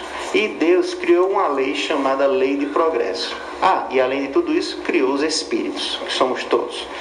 E a questão é: existem muitos espíritos, existem muitos planetas, por que danado Deus iria colocar apenas no planeta Terra a humanidade inteira? Então, não, não existem apenas pessoas no planeta Terra, existem outros seres é, é, é, vivos e também como é, é, humanos, talvez com outras formas, talvez com outra, com outra forma de até mesmo a, a composição química, a composição biológica um pouco alterada, mas existem sim vidas em outros mundos. E como assim? De acordo com o seu adiantamento. Porque se tudo progride, então existem seres mais evoluídos que nós, mas eles não são mais é, compatíveis com o lugar onde moramos, então eles estão em outros ambientes. Existem os que estão um pouco mais atrasados do que nós, então também está em outro planeta. Então não se turbe o vosso coração. Tem lugar para todo mundo na casa do Pai. No momento, quem nos recebe, quem nos abriga, quem nos educa é o planeta Terra. Então, se existe ET e você já estava, já ficou surpreso com isso, mas veja, não estamos falando aqui nem defendendo a tese dos ETs que vêm nos discos voadores, que são verdinhos, que têm dois dedos apenas, que tem uma cabeça de um tamanho, etc. Não é desse tipo que estamos falando. Porque pode ser e pode não ser. Mas o essencial dessa questão é que existem os extraterrestres e todos nós somos esses, porque já tivemos em outros ambientes, estamos agora desfrutando das nossas reencarnações presentes no planeta Terra, mas é possível que em outras encarnações futuras, se progredirmos mais rápido, vamos para um, um, um novo mundo mais feliz, ou se desejarmos ficar arraigados ao mal, no egoísmo, no orgulho, na vaidade, nas paixões que viciam, podemos também ser convidados a ir para um lugar diferente, onde, não, onde está mais compatível com o nosso modo de viver, de pensar, de agir. É tudo uma questão de vibração, de sintonia e assim vai. Então os ETs, não se turbe o vosso coração, ele também poderia ter dito. Existe, eu mesmo sou um deles, o próprio Cristo poderia ter dito. Eu não, eu não fui, é, é, é, minha encarnação, minha vida toda espiritual foi na Terra. Não, o Cristo presidiu a formação do planeta Terra. Logo, ele deve ter sido é, é, educado em outro orbe, em outra constelação. Assim como nós, muitos de nós, viemos também de outros. Mas isso são detalhes que a gente pode aprofundar em outro momento, que o tempo, o tempo aqui é mais para a gente fazer um resumo de tudo que a gente conversou. Mas diga aí, Paulinho, o que é está turbando o vosso coração? Diga aí. Max, teve uma vez que eu estava conversando com uma, uma colega e, e ela não conseguia compreender. Ela falou assim: olha, é, como é que pode da onde vem né, esse tanto espírito? Porque olha, o planeta Terra só vem crescendo, né, o número de habitantes. Então, da onde vem esses espíritos, né? Se, se a gente está evoluindo aqui e responda pra gente, da onde vem esses esses é, espíritos? Paulinho, é, é, o livro dos Espíritos tem uma pergunta assim: Deus parou de criar alguma vez ou ele cria incessantemente? É mais ou menos por aí. Logo no início do, do livro, é, a gente vê essa pergunta e a resposta é: Deus nunca para de criar. Deus cria incessantemente. Então, assim como a gente olha às vezes para estar é, tá olhando à noite no céu e vendo estrelas e aquela estrela pode nem mais existir porque ela está a alguns bilhões de anos-luz distante de nós, mas a luz ainda continua percorrendo no espaço durante bilhões de anos. Pode ser que ela não exista, assim como outras surgem a cada dia, a cada momento. Do mesmo jeito, se surgem estrelas, Deus também está criando o tempo todo. Só que não apenas para viver em um local, em um planeta, porque o universo todo ele é habitado. Existe sim uma população espiritual no planeta Terra muito maior do que a de reencarnados. Isso há mais ou menos uns é, 80 de 50 a 80 anos atrás, é, o próprio há uma, um texto de Emmanuel, o espírito que orientou e, guiou toda a, a, mediunidade de Chico Xavier durante a sua vida, que, que confessava haver uma média aí de 7 para 1. Então, naquela época, a população da Terra havia sete espíritos desencarnados para um encarnado. Não sei se esse número continua, o mundo de espíritos encarnados é maior e é possível também que haja mais espíritos, mas a questão é: Deus não para de criar, o, o, o universo todo é habitado e há espíritos vindo e há espíritos deixando também o planeta, porque alguns evoluem mais e existem espíritos que vêm de outras constelações, seja para nos ajudar, seja para espiar conosco. Agora sim, eles não devem, na maioria deles, estar vindo de discos voadores. Vem pelo processo tradicional, que é bem mais simples, bem mais fácil, bem mais é, é harmonioso, que é o que? Os, nós desencarnamos, voltamos a ser espíritos mudamos de orbe, mudamos de planeta e nesse novo planeta reencarnamos naturalmente, sem precisar de toda essa sofisticação. Pode ser que exista, pode ser que não, mas não entramos nesse mérito, tá bom? Maravilha, Max. O ouvinte deve estar pensando assim, rapaz, mas como é que, que negócio é esse? O cara sair de um, de um lugar para outro, né? E vai para cá e vai para lá. É muito difícil para a pessoa compreender se está lidando com essa informação pela primeira vez. É, e também a, a questão da gente só enxergar a nossa vida aqui também fica um pouquinho difícil. Mas vamos pensar na seguinte perspectiva: você que foi lá para a escola, você fez lá o seu prézinho, né? Você fez o primeiro, segundo, terceiro, quarto ano, depois você foi para a faculdade. Olha que graça, né? Você fazer faculdade no Brasil, que maravilha.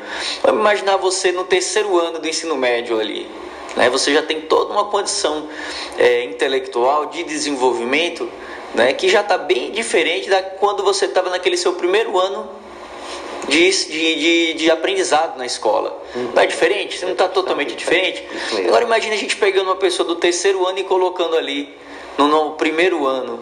Né? Aquela pessoa do terceiro, no primeiro, né? no terceiro ano do ensino médio, no primeiro ano do ensino fundamental, com certeza ela vai estar ali muito mais para ajudar os outros, né? Uhum. Ao seu desenvolvimento, que ela já está muito adiantada, uhum. né? já está muito à frente. Né? E é, é, mais ou menos o que acontece com a gente, né? Algumas pessoas mais adiantadas vêm uhum. para nos ajudar, né? Então a gente pode é, extrair facilmente nessas pessoas, quando a gente pega São Francisco, né? É, Madre Teresa de Calcutá, Gandhi, Jesus Cristo e muitos outros né, que estão, estavam muito à frente da nossa condição e vieram dar grandes contribuições para o desenvolvimento do ser humano. Tá? outra coisa que a gente tem que ver também é que a pessoa que está lá no terceiro ano do ensino médio, ela precisa continuar Uhum. Né? Ela precisa continuar o seu, o seu aprimoramento. Então, acima do terceiro ano, tem outras possibilidades também de aprimoramento. Né? E aí, Deus que tem no seu universo a sua casa, né? a sua morada, vai possibilitar isso para todos nós né, é, nesses mundos habitados. Então tem o mundo do primeiro ano do ensino fundamental, tem o mundo do terceiro ano do ensino médio, da faculdade, da pós-graduação, do doutorado, a depender da condição de, de cada um. Aí você pode dizer, rapaz, Paulo, complicou demais essa situação. Vamos pensar o contrário. A gente pensou do terceiro ano do ensino médio que veio para o fundamental e nos ajuda, né? Agora vamos pensar aquele rapazinho, aquele garotinho do fundamental. Vamos colocar ele lá na faculdade? O que, que esse garotinho vai poder oferecer para os outros ali na faculdade? E o que, que ele vai conseguir aprender, assimilar ali na faculdade? Porque o nível de instrução está muito superior à sua condição e ele não passou pelo seu processo formativo. Né? Então nós não precisamos ter pressa, e sim boa vontade, né? para respeitar todo esse processo de aprendizado né? e desfrutar dos ensinamentos que as, mora, que a morada, as moradas né, Exato. do nosso Pai nos, no, nos propiciou, porque todos são ensinamentos de luz, são ensinamentos de, de, de grande evolução é, moral e espiritual para todos nós. Né? Isso mesmo, falei. O que temos que ter em mente, já vamos para a próxima música, o que temos que ter em mente é estamos no lugar certo, com as na pessoas, hora certa, na hora certa, com as pessoas que precisamos estar. A gente algumas vezes fica pensando que Deus esqueceu de nós, que a gente é um peixe fora d'água, que a gente foi colocado ali aleatoriamente, não fomos. Nós estamos ali, quer dizer, nós estamos aqui por um motivo é, que muitos de nós já sabemos qual é, temos até consciência, porque muitas coisas das nossas vidas ficam circulando, vai e voltam, vai e volta, como a dizer, ó, essa lição você não aprendeu ainda. Tá, estamos aqui ó, dando uma trégua, mas já já isso volta de novo. Então existem situações na vida que retomam, retornam para a gente como a nos lembrar as nossas obrigações. Então temos que ficar atentos a isso. Nada de querer achar que fomos esquecidos, que estamos no lugar errado, que já deveríamos estar no outro ambiente, que acontece com muitos alunos nossos, Paulo. A gente é professor, o aluno termina o ensino médio e passa no Enem e acredita que passar no Enem é a coisa mais difícil do universo. E de fato é uma vitória. Mas quando ele chega no primeiro ano da faculdade, vai se deparar com outras realidades muito, às vezes, muito mais é, é, ousadas no campo do conhecimento. Então vai, vai aprofundar muito mais. E às vezes ele passa no Enem tranquilo, mas na primeira disciplina, às vezes reprova uma vez, depois vai de novo é, engateando. Então já não tem aquela facilidade que tinha porque ele está no modo mais avançado. Então, se a gente está aqui, é porque a gente está no, no ambiente, no espaço adequado para o nosso crescimento. E tem muito o que fazer. Eu vejo Paulinho assim com essas mangas compridas, não sei se o,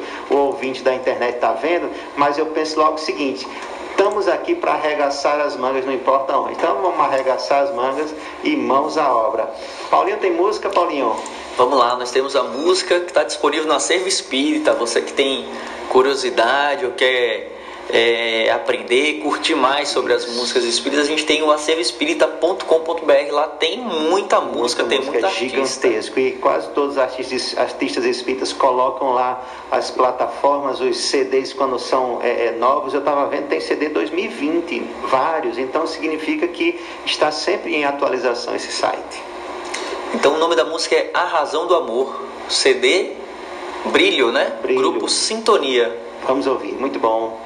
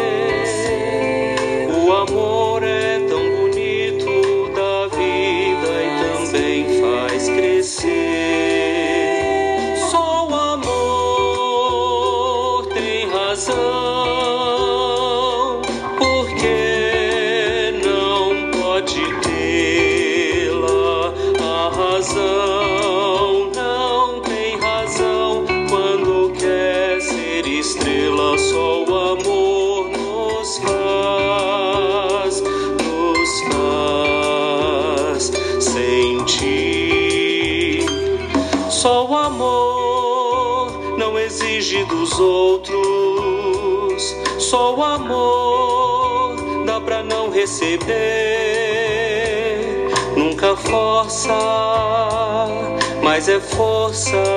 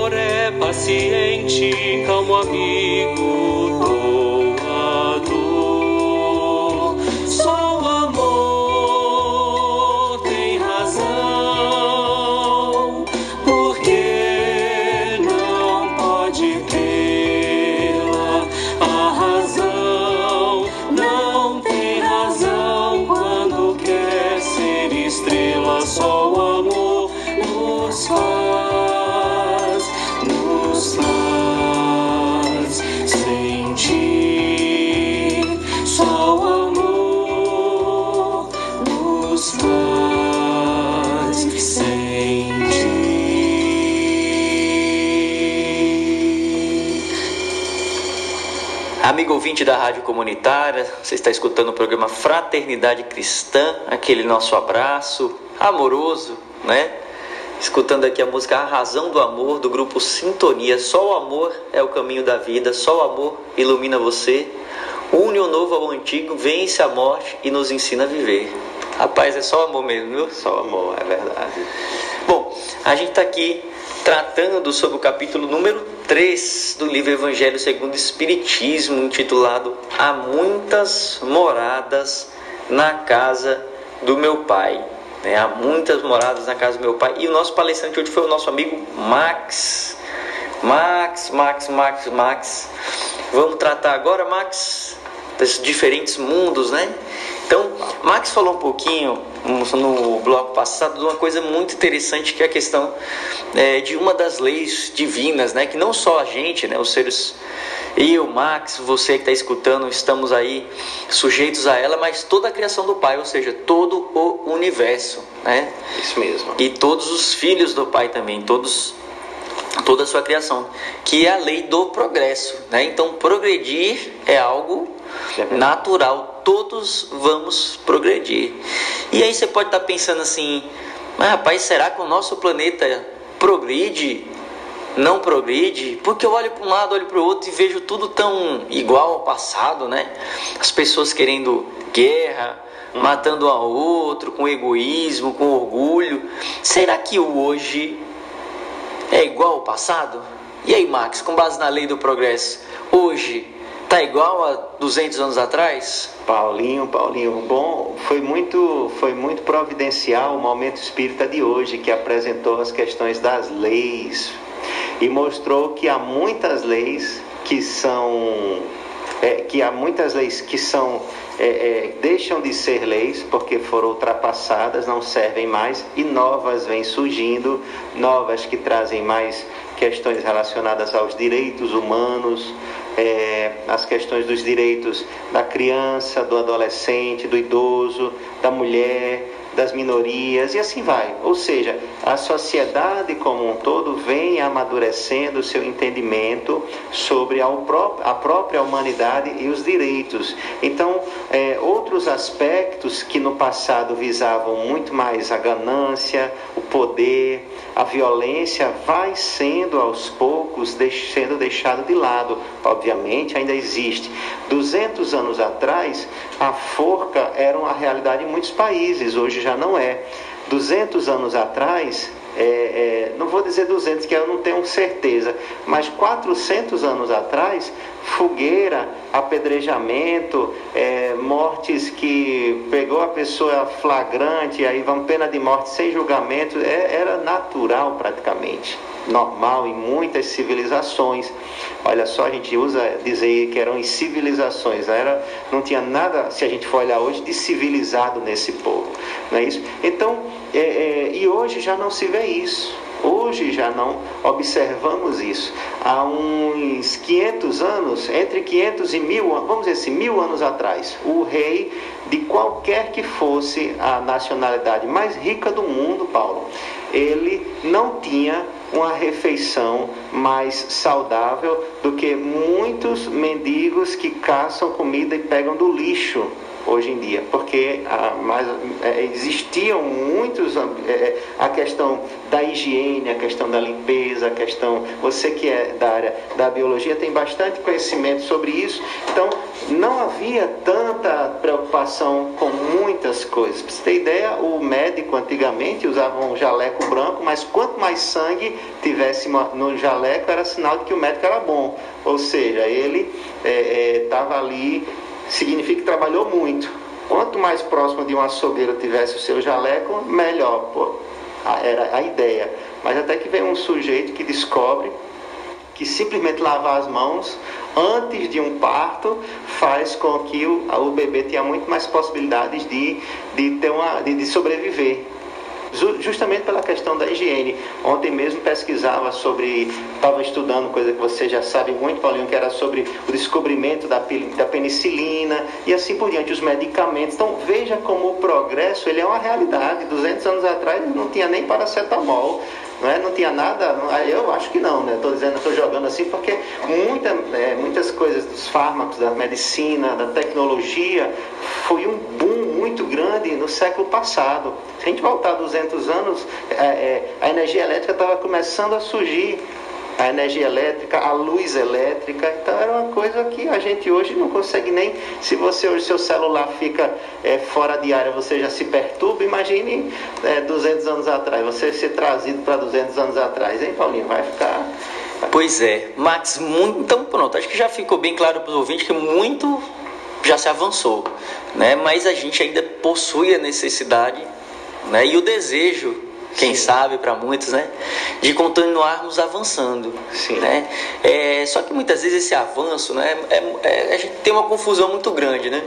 Porque a gente tem aquela questão do avanço intelectual, por exemplo. Entra num carro hoje o mais moderno que tem, você vai ver tudo de avanço intelectual que tem nele. E é, entra num carro de 30 anos atrás apenas. Sim. Você vê que ele ali é somente mecânico, né? É hoje já tem todo um compartimento eletrônico. É, ou melhor, vamos pegar aqui para ficar mais fácil, né, para todos os nossos ouvintes, pega o seu smartphone, certo? E pega aquele telefone da antigo que você tinha em casa, né, ou na casa da sua avó, que você só tirava, você só tinha o direito de falar, né? Exato. E escutar. Hoje, quantas coisas você não pode fazer com o smartphone? Então, o telefone é um símbolo do, do conhecimento intelectual, né, do avanço do conhecimento intelectual. Mas quando a gente pega muitas pessoas usando o telefone, Uhum. Né, com pornografia, passando mensagens chulas de baixo teor, né, estimulando a agressão, estimulando mal, fazendo bem também, estimulando bem, né? É, mas o uso ali do telefone depende da pessoa que está utilizando ele. Né? Então a gente tem aí essa questão do intelectual, do desenvolvimento intelectual e do desenvolvimento moral. Né? E aí quando a gente olha para nosso planeta ainda e, e vê toda essa, essa condição moral, né? o que, que a gente pode imaginar aí com base é, nesse capítulo, né? Essas experiências que a gente vem passando e muitas vezes gente- as, as experiências que a gente tem que conviver, né? Umas ali diretamente Sim. é, na luta ali diária, né? Com o egoísmo dos outros ou de si próprio, e outros já com, com, com a condição também de enxergar aquilo como um caminho que não é mais um caminho apropriado a se seguir. É, Paulinho, nós, nós em Espiritismo temos uma apenas didática, uma forma apenas didática, não dá para dizer que é, é exatamente dessa forma, porque a divisão das categorias do mundo ela pode variar ao infinito. Mas assim, vamos colocar como os espíritos superiores nos, nos apresentaram. São cinco categorias de mundos. É um mundo onde eles intitulam o termo, usam o termo primitivo, que é um mundo destinado às primeiras encarnações da alma humana. Depois vem um mundo de expiação e prova, onde o mal domina. Existem os mundos regeneradores, onde as almas ainda têm que expiar mais alguma coisa, no entanto, encontram novas forças repousando das fadigas da luta.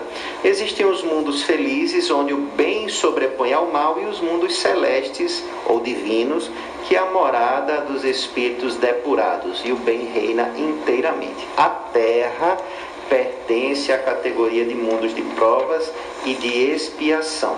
Por isso, o homem ainda é alvo de tantas misérias.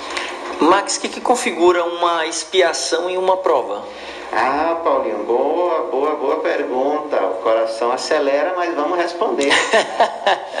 Paulinho, é, imagina que você é, estudou bastante, vai fazer um Enem, certo? Vai fazer uma prova, você se preparou para aquilo e você quer saber se você está apto a adentrar numa universidade. Então você faz uma prova do Enem, você se prepara para aquilo, você deseja experimentar aquela experiência, você é, vai entrar em. Você acabou de, de, de, passar num concurso é, para, para qualquer área. Muitas vezes você faz o seu treinamento para logo depois começar a vida real, a vida prática. Então a prova é aquilo que vai acontecer conosco nas nossas vidas. Muitas vezes podem ser dolorosas, muitas vezes podem ser complicadas, mas tem a finalidade de nos testar.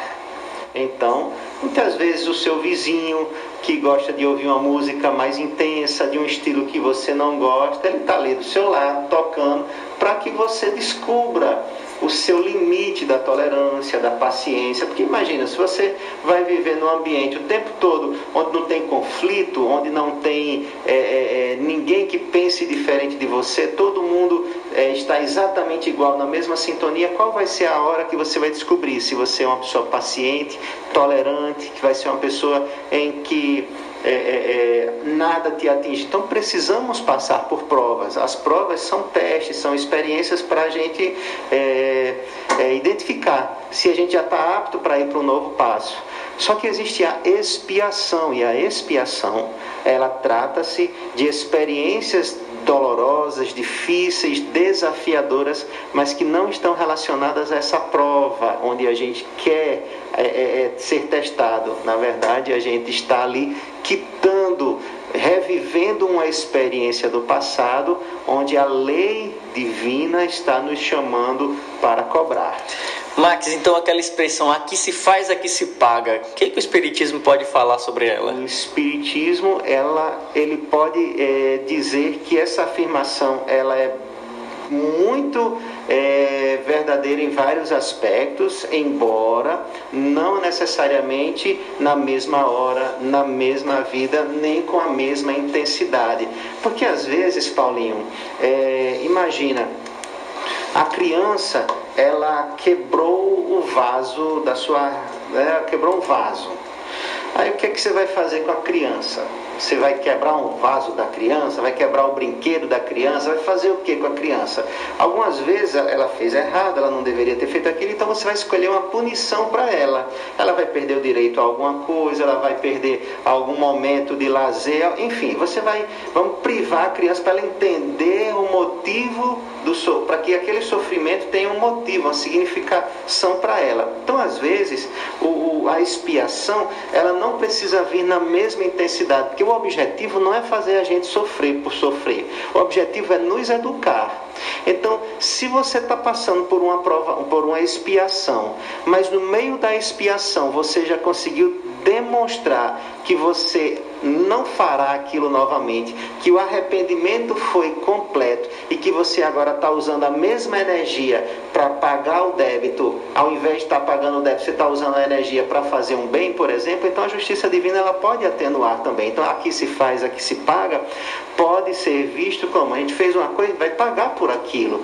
Não necessariamente porque Deus é o cobrador. Deus é o cobrador porque assim, ele é o, o ele é o, ele é, ele é a representação da justiça. Então, aquilo pode voltar de uma forma, pode voltar de outra, assim como a as é, multas de trânsito às vezes são convertidas em é, trabalho voluntário, às vezes são convertidas em cestas básicas, às vezes são convertidas em outras formas que não necessariamente é, é lhe envolva ali ter que ir à prisão, por exemplo, ou ter que desembolsar grandes vultos de valores. Então existem situações onde a pena pode ser diferente da própria que você acabou fazendo. A justiça divina vai encontrar os meios. Então fazemos aqui uma coisa de errado, vamos ter que arcar com as consequências. Agora, se a gente já identificou que a gente fez uma coisa de errado, não vamos esperar pela justiça divina, não. Ela virá fazer a cobrança, mas ela vai nos dar um momentinho para a gente, ó, já percebeu que fez o errado? Busca o arrependimento. Lembra de João Batista que diz: arrependei-vos enquanto é tempo, o reino de Deus está chegando. Jesus fala do arrependimento. Então, traz o arrependimento para o coração da falta que cometeu e busca reparar o dano já de agora. Se foi com alguém, tenta reconciliar. Não tem mais como, foi um, um é irreversível o que você fez, então busca a energia que você ainda tem para fazer algo construtivo e tentar reparar de alguma forma o que a gente já deixou de, de, de desastres no passado. Maravilha, maravilha, maravilha. O amor cobre a multidão de pecados. De pecados. Já nos aí- ensina Jesus. Isso, isso. Então, se cobre a multidão de pecados, comecemos logo a amar. Tem uma frase, é, depois eu vou ver se a gente consegue localizar enquanto, enquanto passa a próxima música, mas é uma coisa que diz assim, um texto de Emmanuel diz que a justiça divina, quando ela bate na nossa porta para fazer uma cobrança, Exatamente isso, Paulinho, a expiação. Quando ela vem para colocar a gente na expiação, se a justiça divina encontra você trabalhando no bem, muitas vezes é possível que ela feche a porta e vá embora sem data prevista de retorno. Porque se ela vem para lhe cobrar uma coisa, mas ela já entendeu que você está fazendo muito mais do que ela ia cobrar, ela, bom, não tenho mais o que fazer aqui, ele já aprendeu a lição. Então, por isso que o trabalho no bem, o amor, pode cobrir a multidão de pecados. E aí, o próprio texto ainda diz assim: Mas mesmo que a expiação venha lhe cobrar, o bem que você já fez vai ser o seu advogado onde você estiver, ele vai atuar a seu favor. Então, fazer o bem é muito mais do que uma simples canja de galinha, que diz assim, canja de galinha não faz mal a ninguém. Pois é, o bem não faz mal, pelo contrário, só faz bem, e muito mais a quem o faz. Muito bem, né? Então, em vez da gente acordar temendo a Deus, né? E já ficar logo cedo pensando, ai meu Deus, Deus castiga, Deus castiga, Deus castiga, por que não pensar em ser um servidor do bem, Um servidor. né? um bem. trabalhador a serviço de Deus? né? Verdade, Então, vamos É servir a Deus. Bom, é, a música agora que a gente vai escutar é chamada Deixe a Sua Luz Brilhar, do grupo Toque de Luz. É um grupo vocal. Muito bom, muito bom. Deixa a sua luz brilhar você. Deixa a sua luz brilhar você. Deixa a sua luz brilhar você. Deixa a sua luz brilhar você.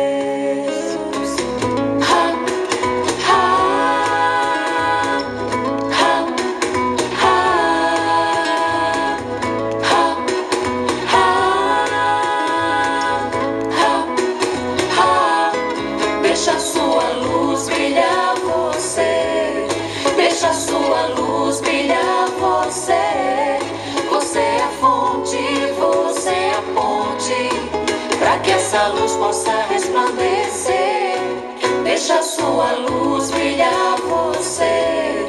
Deixa sua luz brilhar você. Você é a fonte, você é a ponte. Para que essa luz possa resplandecer. Você é mais é capaz de realizar todos os seus sonhos e fazer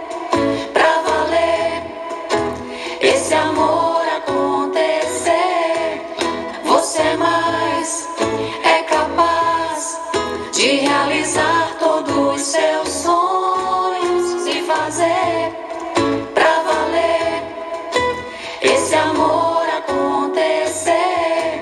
Deixa sua luz brilhar você.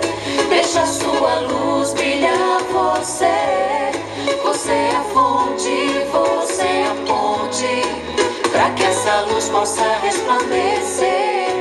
Deixa sua luz brilhar você. Sua luz brilhar você. Você é a fonte, você é a ponte. Para que essa luz possa resplandecer. Você é mais, você é, mais, é capaz, é capaz de realizar todos os seus sonhos e fazer, e fazer pra valer, pra valer esse amor acontecer. Você é mais, você é, mais, seus sonhos e fazer, e fazer pra valer, pra valer esse amor acontecer. Deixa sua luz brilhar você. Deixa sua luz brilhar você. Você é a fonte, você é a ponte. Para que essa luz possa resplandecer. Deixa sua luz brilhar. Deixa sua luz brilhar você. Você é a fonte, você é a ponte. Para que essa luz possa resplandecer.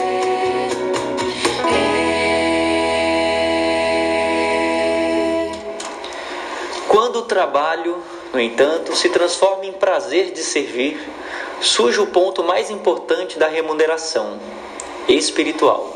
Toda vez que a justiça divina nos procura no endereço exato para a execução das sentenças que lavramos contra nós próprios, segundo as leis de causa e efeito, se nos encontra em serviço ao próximo, manda a divina misericórdia que a execução seja suspensa por tempo indeterminado. Trecho do título do capítulo Remuneração Espiritual. É a mensagem do Emmanuel, mensagem 65. E aí, Bach, você citou essa mensagem no, no, no bloco passado. É uma mensagem que nos estimula a estar né, no, na seara do bem. É, e eles assim, quando o trabalho se converte em prazer, né? Tem uma partezinha que eles assim, volta ali, só para é o começo de onde você leu. Sujo Quando o trabalho se transforma em prazer de servir. de servir. Porque temos que fazer a diferença, né? Não é o trabalho pelo trabalho, não é o trabalho pela remuneração financeira, porque uma, das coisas que eu acho legal da parábola do bom samaritano é que ela tem várias, vários personagens e um deles é o dono da hospedaria. O dono da hospedaria ele recebe o, o samaritano e recebe o caído, mas ele recebe um pagamento. Então, o dono da hospedaria não necessariamente é o grande trabalhador, porque ele está sendo remunerado já. Ele foi um bom, ele acolheu, ele teve, mas ele foi remunerado, ele tinha um, um- tinha um aspecto financeiro. E aí a remuneração espiritual do trabalho que se converte em prazer de servir. Paulinho, descobrir o prazer de servir, descobrir a alegria de ser útil aos outros, Paulinho, talvez essa seja a grande é, é, o grande mistério da nossa felicidade. Porque veja só, se nós estamos ainda cheio de conta para pagar, se ainda tem muita expiação a, a, a, prestar contas, se tem muito boleto chegando, batendo na nossa porta, a gente descobriu aí uma forma da gente é, deixar que a justiça esqueça, a justiça de Deus feche um pouco, pare de bater, vai bater na outra porta. É o que? É descobrir o prazer de servir ao semelhante. E lembrar de Jesus, a fala de, dele hoje, que a gente está estudando, foi dita pouco depois de ele lavar o pé dos lavar os pés dos seus discípulos, mostrando que ele estava ali a serviço. Enquanto os discípulos discutiam quem ia ser o maior no reino dos céus, Jesus veste uma roupa de escravo, pega o, e vai lavar os pés de cada um. Como dizer, o maior tem que ser o menor tem que servir e com alegria, tem que ser alegre no que faz. A gente não escuta falar de Jesus triste, a gente escuta falar que Jesus estava ali reflexivo, em oração, mas Jesus não era, não, não, não fazia as coisas com tristeza. Ele não ficava de cara feia porque curava uma pessoa, nem ficava de cara feia porque ia ensinar. Imagina, se isso não acontece com aqueles que a gente já conviveu aqui ou que viu vídeos, alguma coisa, os grandes é, iluminados do planeta Terra, imagina o Cristo. Então, a, descobrir a alegria de servir é descobrir a chave para a felicidade, Paulinho. É o que eu penso. É isso aí, né? Chegando ao fim de mais um programa Fraternidade Cristã. Né? Hoje nós estudamos o capítulo número 3 do livro Evangelho segundo o Espiritismo, há muitas moradas na casa do meu pai, né, com o nosso amigo Max. É né, claro que foi muito boa, espetacular a apresentação do Max. Mandar um abraço também para todos os nossos ouvintes, em especial os que estão aí nos acompanhando pelo Facebook, nosso amigo Rony Silva, Rony oh, marcando plantão, né? É Nosso ouvinte de carteirinha, muito obrigado, Rony, por sua paciência. A gente precisa mandar um microfone para Rony falar lá da, de casa dele, da casa dele aqui ao vivo. Qualquer dia desse a gente faz uma surpresinha, liga ao vivo, viu, Rony? Ah, boa ideia, Paulinho. Vamos fazer isso mesmo. Vamos lá.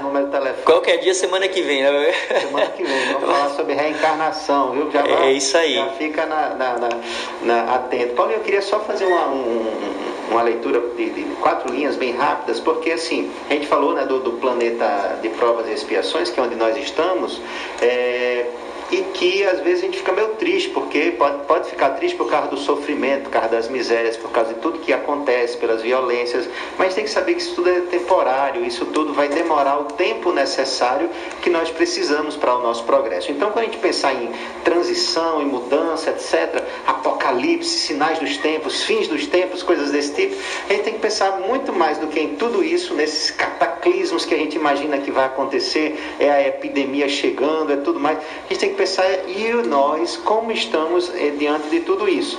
Hum, faz diferença prática na nossa vida ficar pensando na, transi na transição? Acho que o que faz diferença prática é se a gente a, não só queira um melhor lugar, mas que a gente se torne uma pessoa melhor para termos é, é, tranquilidade de desfrutar um lugar melhor, porque o lugar melhor ele vai estar onde a pessoa melhor estiver.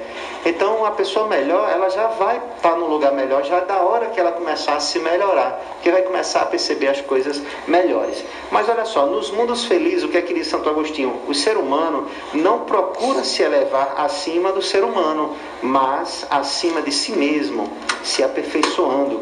O seu objetivo é chegar à classe dos espíritos puros, e esse desejo incessante não é tormento, mas uma nobre ambição que faz estudar com ardor para chegar, chegar a igualá-los, os espíritos, no caso, puros. Então, o que é que eles almejam? O que é que eles, vamos dizer assim, entre aspas, perturba a sua mente, perturba o seu espírito, fica ali martelando? Não são as necessidades frívolas que nós vamos criando para nós, mas sim a vontade de ser uma pessoa melhor a cada dia.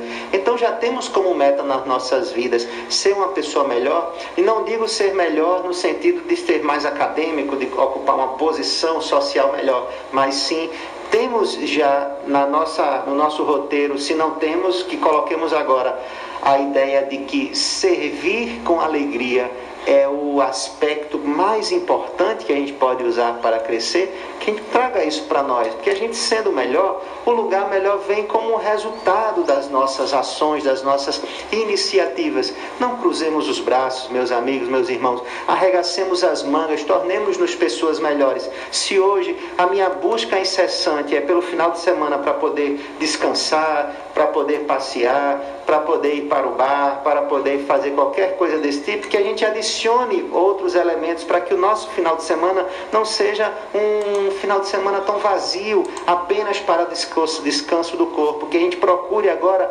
servir um pouco mais, ajudar nas tarefas de casa, ajudar na nossa comunidade, ajudar na nossa região e buscar orar mais, buscar transformar os nossos pensamentos. Desliga um pouco da música, desliga um pouco daquilo que faz a gente ficar o tempo todo pensando no mundo e traz a tua sintonia para próximo a Deus. Lembra do que foi falado hoje, buscar servir com alegria. Paulinho, um momento final está chegando, não dá mais tempo, mas eu ia deixar aqui como recomendação um outro livro, Raul Teixeira, Nos Passos da Vida Terrestre. Olha só, falando em vidas em vários planetas, Nos Passos da Vida Terrestre tem um capítulo final lá maravilhoso, que lista vários é, homens e mulheres de bem que passaram pela Terra e com muito pouco, ontem mencionamos Teresa Dávila, com muito pouco fizeram tanto que a gente não consegue nem acreditar como é que com tão pouco conseguiram fazer tanto. Nós podemos também, porque Deus coloca a gente no lugar, na hora, com as pessoas e da forma que precisamos para fazer o melhor, para crescermos, para avançarmos. Muito bem, chegamos ao fim de mais um programa Fraternidade Cristã. Nossos votos de muita luz e paz para todos.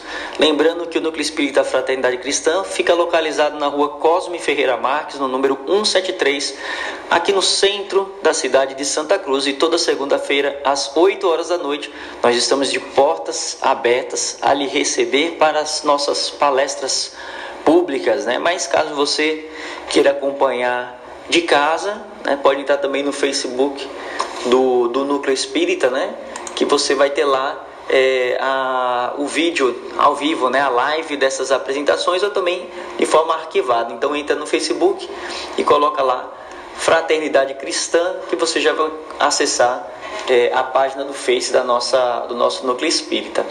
É, queria também, Max, recordar as pessoas, né, os nossos ouvintes, os nossos amigos, nossos colegas, é, que nós estamos fazendo a campanha Natal Sem Fome. Né? Então, você que tem interesse em ajudar o próximo, né? Seja com alimento ou com brinquedo, a gente está fazendo essa campanha de arrecadação. Você pode deixar aqui na rádio comunitária ou pode deixar também no núcleo espírita. A gente está tentando ver outros locais, né? é, para colocar é, a campanha e, a, e nos, eles nos auxiliarem né, nessa, nessa recepção de material.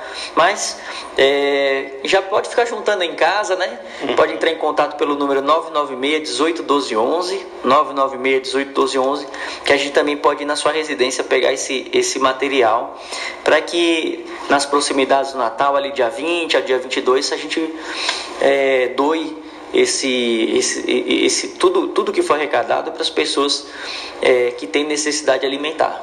Ok? Bom, finalizando o nosso programa, né, nós temos aqui uma mensagem na voz de Chico Xavier, que é intitulada Barragem.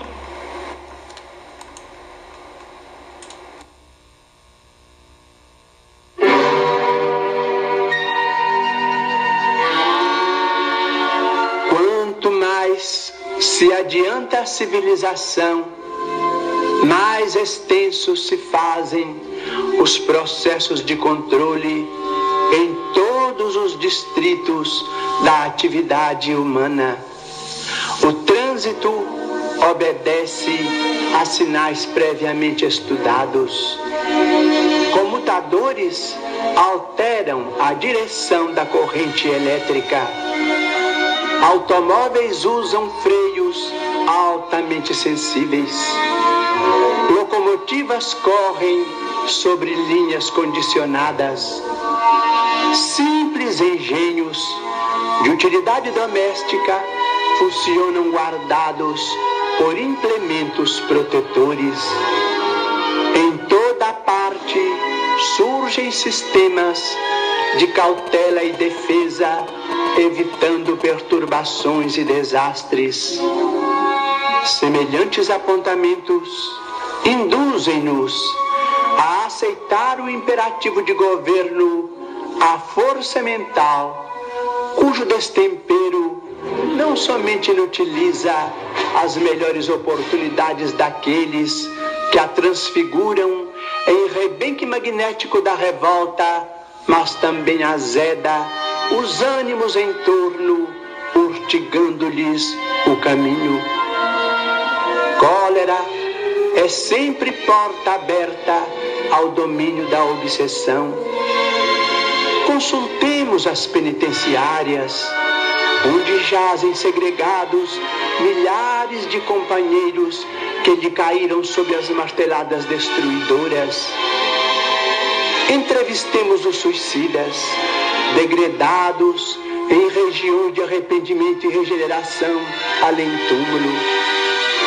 Ouçamos muitos daqueles que largaram inesperadamente o corpo físico ou foram colhidos pela morte obscura. E escutemos grande parte dos alienados mentais que vagueiam em casas de tratamento e repouso, quais mutilados do espírito, relegados à periferia da vida, e encontraremos a explosão arrasadora da cólera na gênese de todos os suplícios que desgarroteiam a alma. Consideremos tudo isso e toda vez que a irritação nos acene de longe, ofereçamos de pronto a inundação dos pensamentos de agressividade revide, violência e desespero, um anteparo silencioso com a barragem da prece.